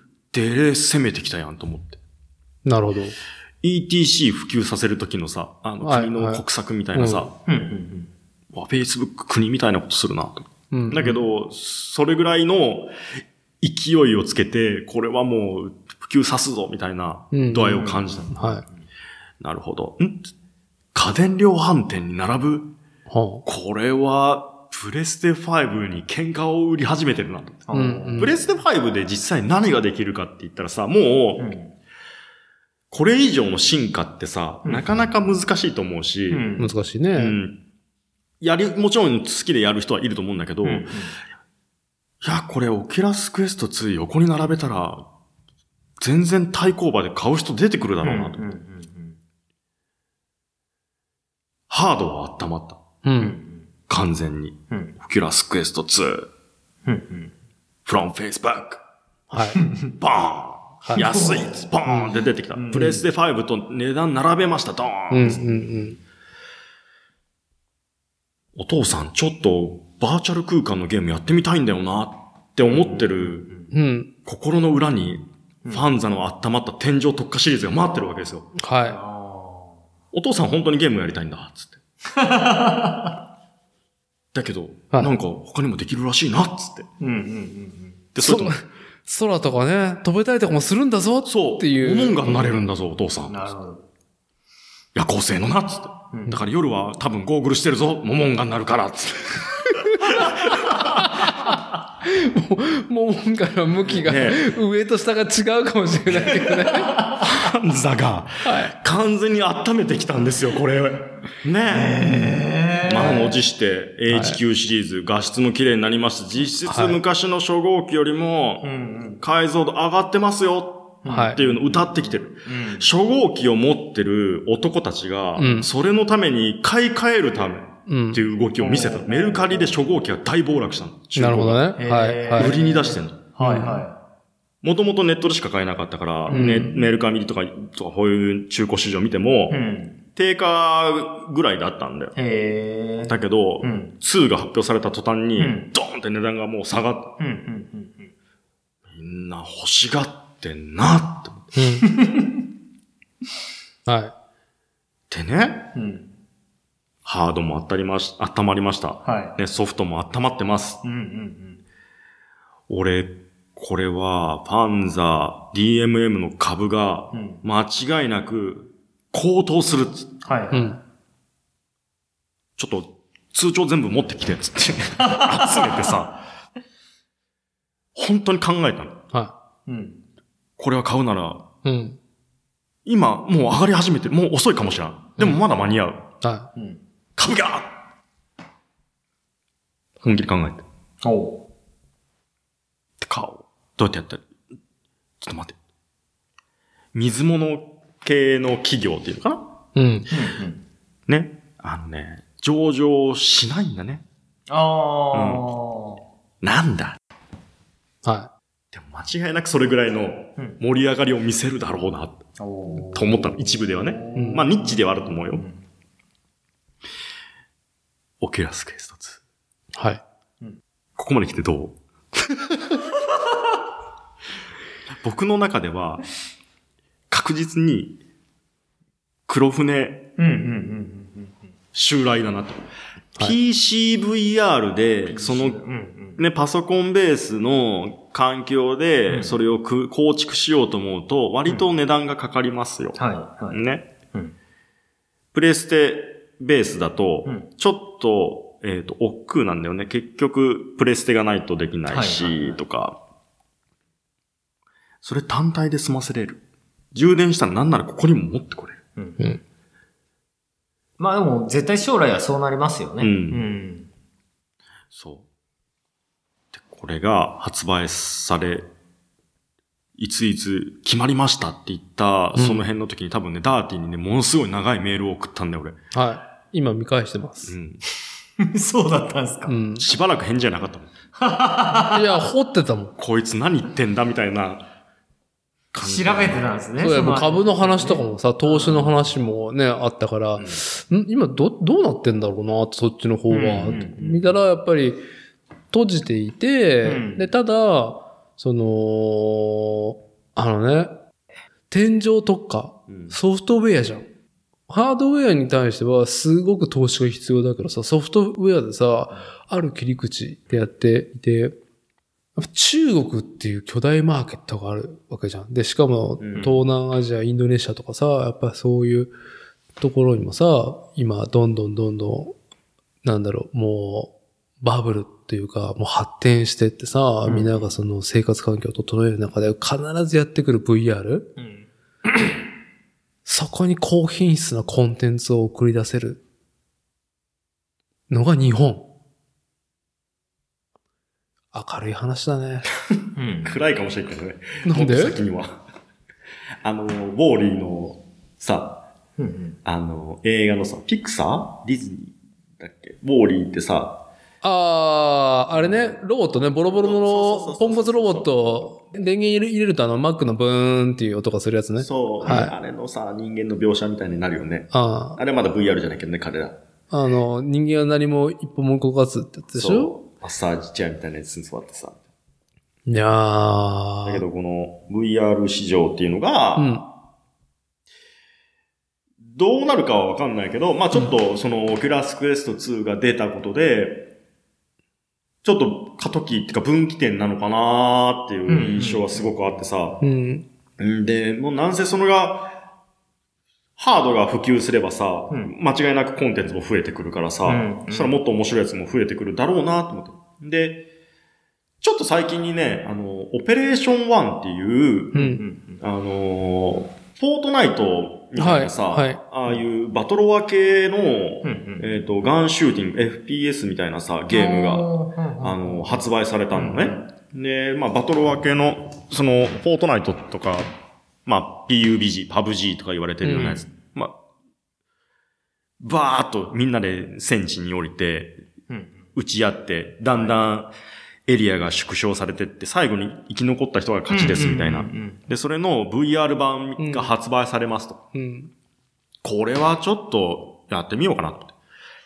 あの、ガンシューティングっていうのはね、ガンクラブ VR っていうアプリがあって、うんで、シューティングレンジ、ファイアレンジっていうのかな、射撃場？うん。で、まあ好きな銃で、あの、ターゲットの的的がバーンって立ち上がってきてさ、はい。ハリボテが、はい。で、それを撃つみたいなゲームがあったんだけど、うん。基本的には自分はそこの場所にいるのね。うんうんで、立ち上がってくる的を撃つみたいなやつはやったことがあるんだけど、操作がね、本当にリロードするときはうん、こうマガジンポコッと落としてう、で、ポーチからうん。うんうん。マガジン取って、シャコンと入れてうん。、はで、カシャって、い。うん。ね、アクションして装填して撃つみたいな、うんうんちゃんとした VR のリロードのアクションが必要でさ、うんんで、まあ、AK だったらここで、うん。うん。ポンピングしていうか、ガシャンってやるとかさ、うんうんうんその銃によってリロードの仕方も変わるんだけど、どまあそのポピュレーション1っていうのが出て、あの、一回ちょっとその、ちゃんとフィールドでやるゲームをやってみようかなと思って。もで、ダウンロードしてさ、うんで、オンワードっていう似たようなあの、FPS のゲームもあってさ、ちょっと気にはなってたから、2個とりあえず試しにやってみようと思って。うんうん。やったらさ、うんチュートリアルで VR 用意してさ、あかんっつって。うん。もうね、ひどい VR 用意で、もう、チュートリアルがクリア、かろうじてできて、マッチングで、バーってみんなでさ、フィールドに飛んでくんだけど、着地した時にゲボ吐きそうになって、あかん、これもう無理だわってなって三さ、半期間が。そう。それはさ、どうなの？そのい、うん。いろいろさ、さっきのさ、あのー空中を飛んだりとかの YouTube のその VR 対応のやつとか、天井特化で股間のライトセーバーを振るってる時も、うん。そうだし、うん、俺のビートセーバーね。そう。特にその FPS の作品がダメだったの？特にっていうわけじゃなくて、前にもね、あの、宇宙ステーションの中で、うん。まあ、ちょっとした作業をするっていう体験を疑似体験できますよみたいなやつがあるからさ、で、それやった時も酔ったし、うん。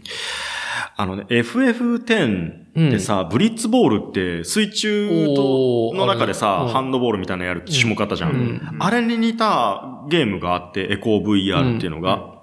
で、まあ、円盤、ね、フリスビー上の円盤状の球を、うんあの、奪い合って相手のゴールにシュートするんだけどさ、まあ、上下、全方位、方位。うん。無重力空間を、まあ、ブラスターでシューっていったりとか、うん物掴んでヒュッていったりとか、もう本当に宇宙空間みたいな。うんうんあの中で、3on3 みたいなやつやるとか、うんそういうやつがあってさ、割と盛り上がってきてるんだけど、うんそれもね、一瞬酔いそうになったね。うん。宇宙空間の中の動きに似てて。うん。で、一番最初にね、強烈に酔ったのがね、あの、クリードって、あの、ロッキーの続編みたいな映画の、うん。の、ボクシングのやつ？ボクシングのやつ。うん。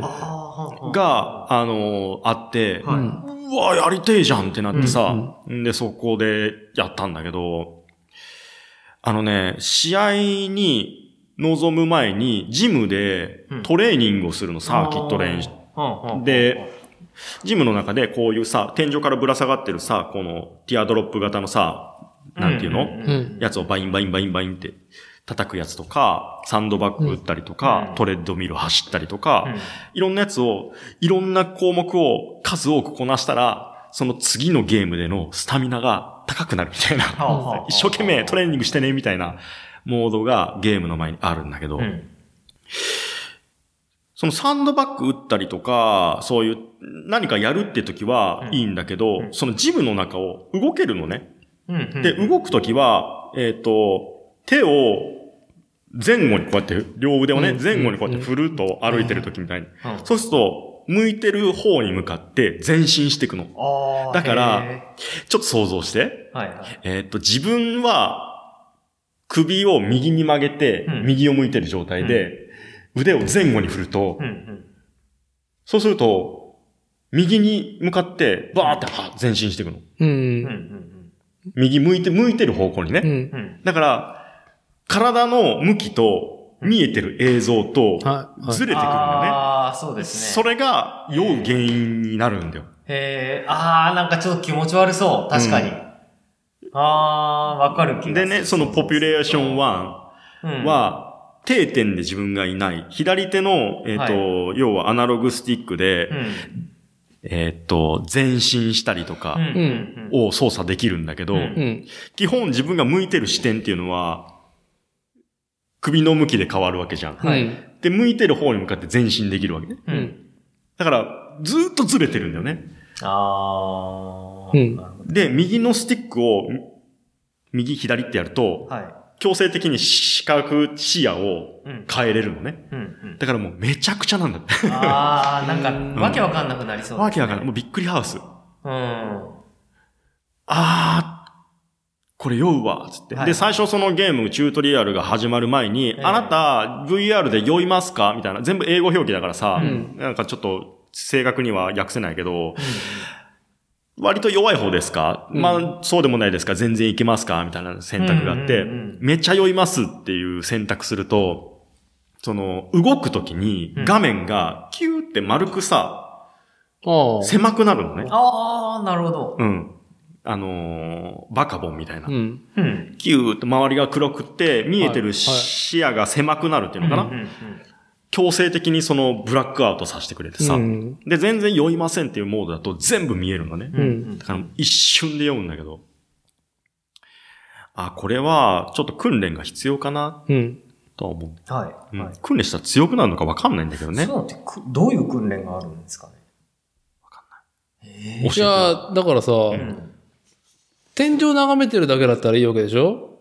そ酔わないんでしょ？そうじ朝食の時間でう。も。そで、やっぱりなんかちょっと、まださ、仕組みとして足りないものがきっとあるんだろうね。うん自分が動いちゃうときに。う。そういうことだよね。なるほどだからくる車乗ったりとか、エースコンバットみたいな飛行機に乗るとかはやった？そう、コックピットに座ってるとか、そういうものはものすごく相性がいい。相性がいい YouTube でも、あの、戦闘機の、えっ、と、キャノピーの中うん。うん。で撮影してるやつで、うん VR で見れるやつがあるんだけど、うんああいうのとかは全然いい。うん。あうーん。だから自分が定点スポットにいて、ね、天井見てるだけとか、うんあと、その場で剣振るってるとか、うんそういうのは、あの、全然酔わないんだけど、そこから、自分を動かすとが、自分が動くならいいんだけど、うん。うん。コントローラーで動かすああ。ってなるとはい。、おかしくなるんだよね。なるほどね。ブレーってなる。だからまあちょっと操作が、ちょっと、うんと、まだまだ試行錯誤をすべきところがあるところなんだよね、きっと。うん。そうだと思うけどね。だけど、なんか練習とか訓練とかで、慣れるもんなのかな。いやー、まあちょっとそれは、市場に出す上で、うん。ユーザーにハードルをつけていることは、うん、あんまり広がりが見せないと思うから、うん。やっぱり店長特化がすごく強いんだと思う。強いよね。コンテンツとして。でさ、あのーうちの、まあ、ルーティンでさ、晩ご飯食べて、はんで、食器の片付けとか生ゴミの片付け、まあ僕がやってさ、で、まあお風呂に子供入れて、い。うん。で、出てきたら、まあ妻が風呂に入り、はい。で、その間にね、生ゴミシンクの片付け僕がして、うん。うん。で、妻が出てきて、は洗濯物、洗濯回しますね、子供たちもう寝なさいよ、つい。って。はい。で、洗濯、うち夜やるからさ、乾燥機とか使うから、で、乾洗濯回して、30分、40分後に、脱水が終わりますと。で、洗濯より分けてさ、乾燥機入れるやつと干すやつと分けるから、その時間だったら、お前、お、降りてこいよ、降りてこねえと、お前のやつだけカゴの中にべしゃーやぞ、みたいな。うん。うん。で、妻は、あの、タイの BL を見ながらね、はい。はい。はい。なんかあの、酒飲まないんだけど、おつまみを食べ、食べるんですよ。うん。で、まあ、わかったわかった。つって僕2階に行ってさ、その、ポピュレーション1買った時だね。おちょっとさっきダウンロードしといたからちょっとやってみるか、ポピュレーション1つってさ、はめてさ、30分くらいやってさ、もう超グロッキーになって、あーあかん、これ無理だわ。つってこう、もうちょっと残念だったからさ、楽しみにしてたから、うん。あ、これ酔うわ、俺無理だわ、つってゴーグル置いてさ、時計見たら、あ、もういい時間だなと思ってさ、で、しょんぼり下に降りてってやん。んで、洗濯バーって開けてさ、ちょめやるよ、つって。っていう分けてる時にさ、すごい怪げそうな顔してさ、うちの妻がさ、こっちを見てるわけですよ。うん。で、ちょっとね、慈しみの目を向けた感じで、こう顔をこうやってきてさ、ほっと思ったらさ、エロいの見とったんか。なあ、つって。恥ずかしい、っつって。で、はっと思ってさ、何？ちょもうこっちも酔ってるからさ、何言ってんのもう、つって。うん。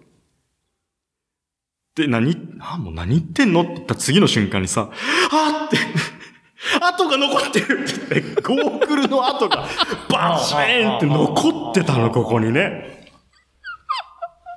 で、俺さ、妻に内緒で買ってたつもりだったからさ、え、ちょっと待って、どこからだって、こいつの話はって思ってさ、でも言い訳もできないからさ、じゃあもう酔ってさ、なんかこれ、うんまあいいわっつってさ、とりあえず俺その場から脱したの。はいはいはい。もう何も言い返せないし、酔ってるから、もう何も言葉が出ない。気持ち悪いっつって。出てってさ、なんで知、ねなんで知ってんだってなって。はい。プルプルプルプルって震えてまた。どこから知ってんだお前。お前は、お前は俺の何を見たって言うんだ。なんですね。向こうに行ってたからね、君は。そうですよ。ゴーグルかけてるときは。いつからだ？本当にわかるこの、この感じ。怖いわ俺、それさ、踊ってた？それとも、地面に這いつくばってた？それとも、ひょっとしてだけど、仰向けだった？つって。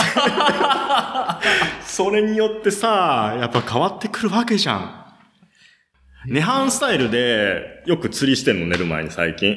VR フィッシングってあって、釣れるんだよね、結構ー。。最、堕落も極まったなっていうスタイルでね、それ。すごいのが、湖でさ、あの、釣り、まあ、モード入ると、サングラスっていうか、あのアイウェアしてさ、魚影が見えるんだよね。んで、その辺にいるなってポイって投げて、で、まあ、釣るんだけど、その湖の上に、あの、ブラウザーの画面出せるの。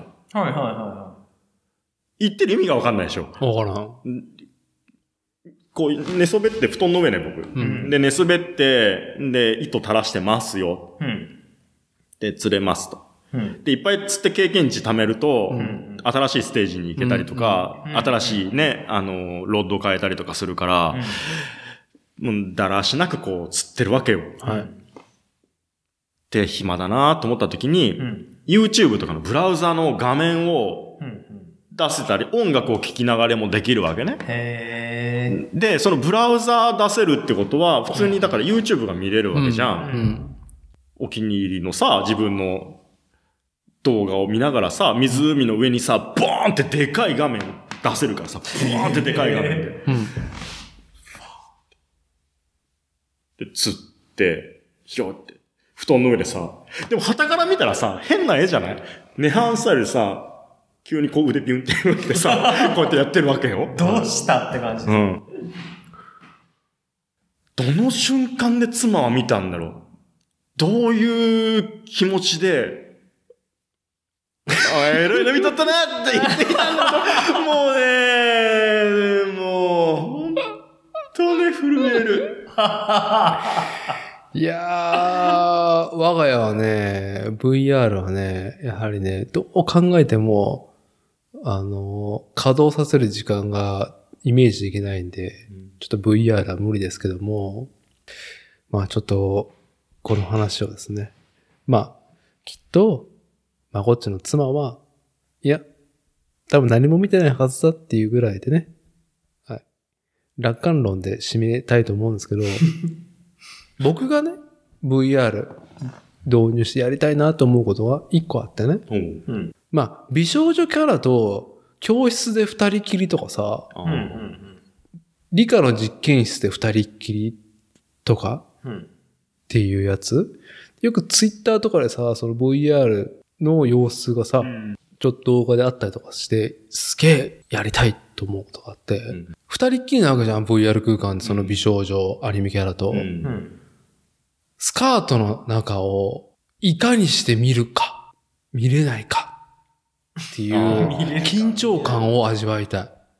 基本、うん。その、昔の VR のそういうポリゴンのやつだと、なんか、初期だよね、なんか、なんか自主規制みたいな感じで覗くとブラックアウトしたあ、ブラりとか、ックアウト。うん。ううん。うんん。とか、なんか最近の作品で、巧みにその気配を感じて何やってるのみたいな感じで、うんうん。なんだろう。うーんと、仕草でスカートの中を見せないようにしてくるの。はあ。回り込んでも、向こうもちょっとみたいな感じうで、ん容易ではないんですよ、そのスカートの中を。で、それを、ここか、ここかっつって、はいつくばって、見てるところを、はいつくばってでもいいけど、いやいや、か顔、顔芸、顔芸。そう。あの、ネットフリックス、ちょっと話ずれちゃうけどさ、ネットフリックスのオリジナルなのかな？あの、ブラックミラー。ブラックミラーオリジナルですよ。あの、ぐもう本当気分、気分っていうかなんかね、暗い気持ちになる話ばっかりですねブ。ラックミラーのシーズン1のエピソード1ですよ。あれの、夫人の気持ちを察する、今は。んエピソード 1? うん。一作、一本目じゃなかったっけ？首相のやつ。ああ、それはなんか見ない方がいいっていう噂がすごく立ってるから、あ、見てない。見てない。本当に具合が悪くなるからって。本当にね、うちの、まあ、妻も投影、もうちょっとね、あんまり、ね、ハレンチなは話をしすぎても、良くないかなと思いながい。ら、はうん。まあ、この話をしながらブラックミラーが出てきたっていう。あ見ないならあれは見ない方がいい。何うん誰も得しないあれ。い。うん。み、あの、はい。教えてくれたのダーティーだけどね、あれ。ブラックミラー。教えといて見てないってひどいよね。いやいや、ブラック、ブラックミラーじゃないよ。あの、うーんとね、デス、デスラブロボットだったっけ？ああ。ラブデスラブデスロボット？ロボットだったかな、うん、あれを進めたけど、ブラックミラーは、まあ1話を見るとは言ってないよ。おすすめのやつの回を見せただけで。そう？えーそうだったっけ？最初から見るやん、そんなん。くじけた、一番最初に。うわー、これは、つって。まあ、いい時間なんで、そろそろ切りたいと思いますが、はい。あ、もう12時前じゃん。日付がね、変わろうとしておりますけれども。震える。震える。まあ、片付けしたら日付が変わるというところで、はい。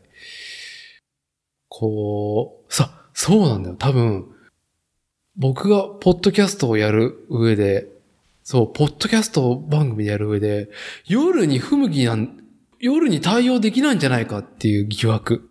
ああ、そうですね。うん。リモート収録もそうだけど。あ、ダーティーが？二連チャンでのこの、ね、あのーこう、集大というか。集体というか、うん。な、はい。何か時間帯と、そうね。ええうんまあ季節の変わりが悪いということで。そうですね。はい。今回も締めが難しいですね。いやーそうですね。とっちらかりましたね、また。最後に短く何か、しんくんから何か一言、皆さん、リスナーに届けたいことはありますか？えーそうですね。えっ、と、まあ、作例は、はいあのーこう何かね、こう、手を動かし作ることで、はい。えーそこに神は宿るのかはい。という、そういうテーマで、えー毎回お送りしております。はい。はい。えー、まあね、今後ともおご愛聴よろしくお願い申し上げますということで。ああ、はい。なかなかフォーマット感のあるコメントですね。全く。くそういうのが公表されてないんで、はいまあ、そういう路線もいいかもしれないですね。そうですね。はい。今日もね、まさに、あの、作例のね、こう、まあ、掲げた路線にふさわしいね、収録となったわけでございますけれども、はい。はい。まあね、今後とも、おにぎにぎしくですね、はいやってまいりましょうということで、はい、一つよろしくお願いいたします。お願いします。はい。じゃあ、まあ、こっち。い や、やりきった感があるね。いや、今日だってなんか最初締めましょうかみたいな話でね、そっからこう VR の話を。ねえ、そっから一本話すなって話だよね。深いなー深くはないすごいなこんな風なんだ、何も今。深くはないよね。はい。いや、ただ、深いですよ。深いいや、深かったですよ。ただ単に僕は、あの、あれだよね。ちょっと不安な話を しただけだよね。まあ次回がね、本当に面白い、あの、エピソードになると思いますんで、今日までのことは全て水に流していただいてですね、また次週、次回の、えー配信を楽しみにしていただければと思います。ありがとうございました。あ、いい締めじゃないですか。まあ、この作例のポッドキャスト番組のナンバリングもですね、えーっと、これが9回目となりますんで、ねついに2桁突入次回で。おいやー、我々の成長がね、我々自身が楽しみですねっていうね。そうですね。はい。えーはということで、えー今回はありがとうございました。またよろしくお願いします。い。ありがとうございました。ありがとうございました。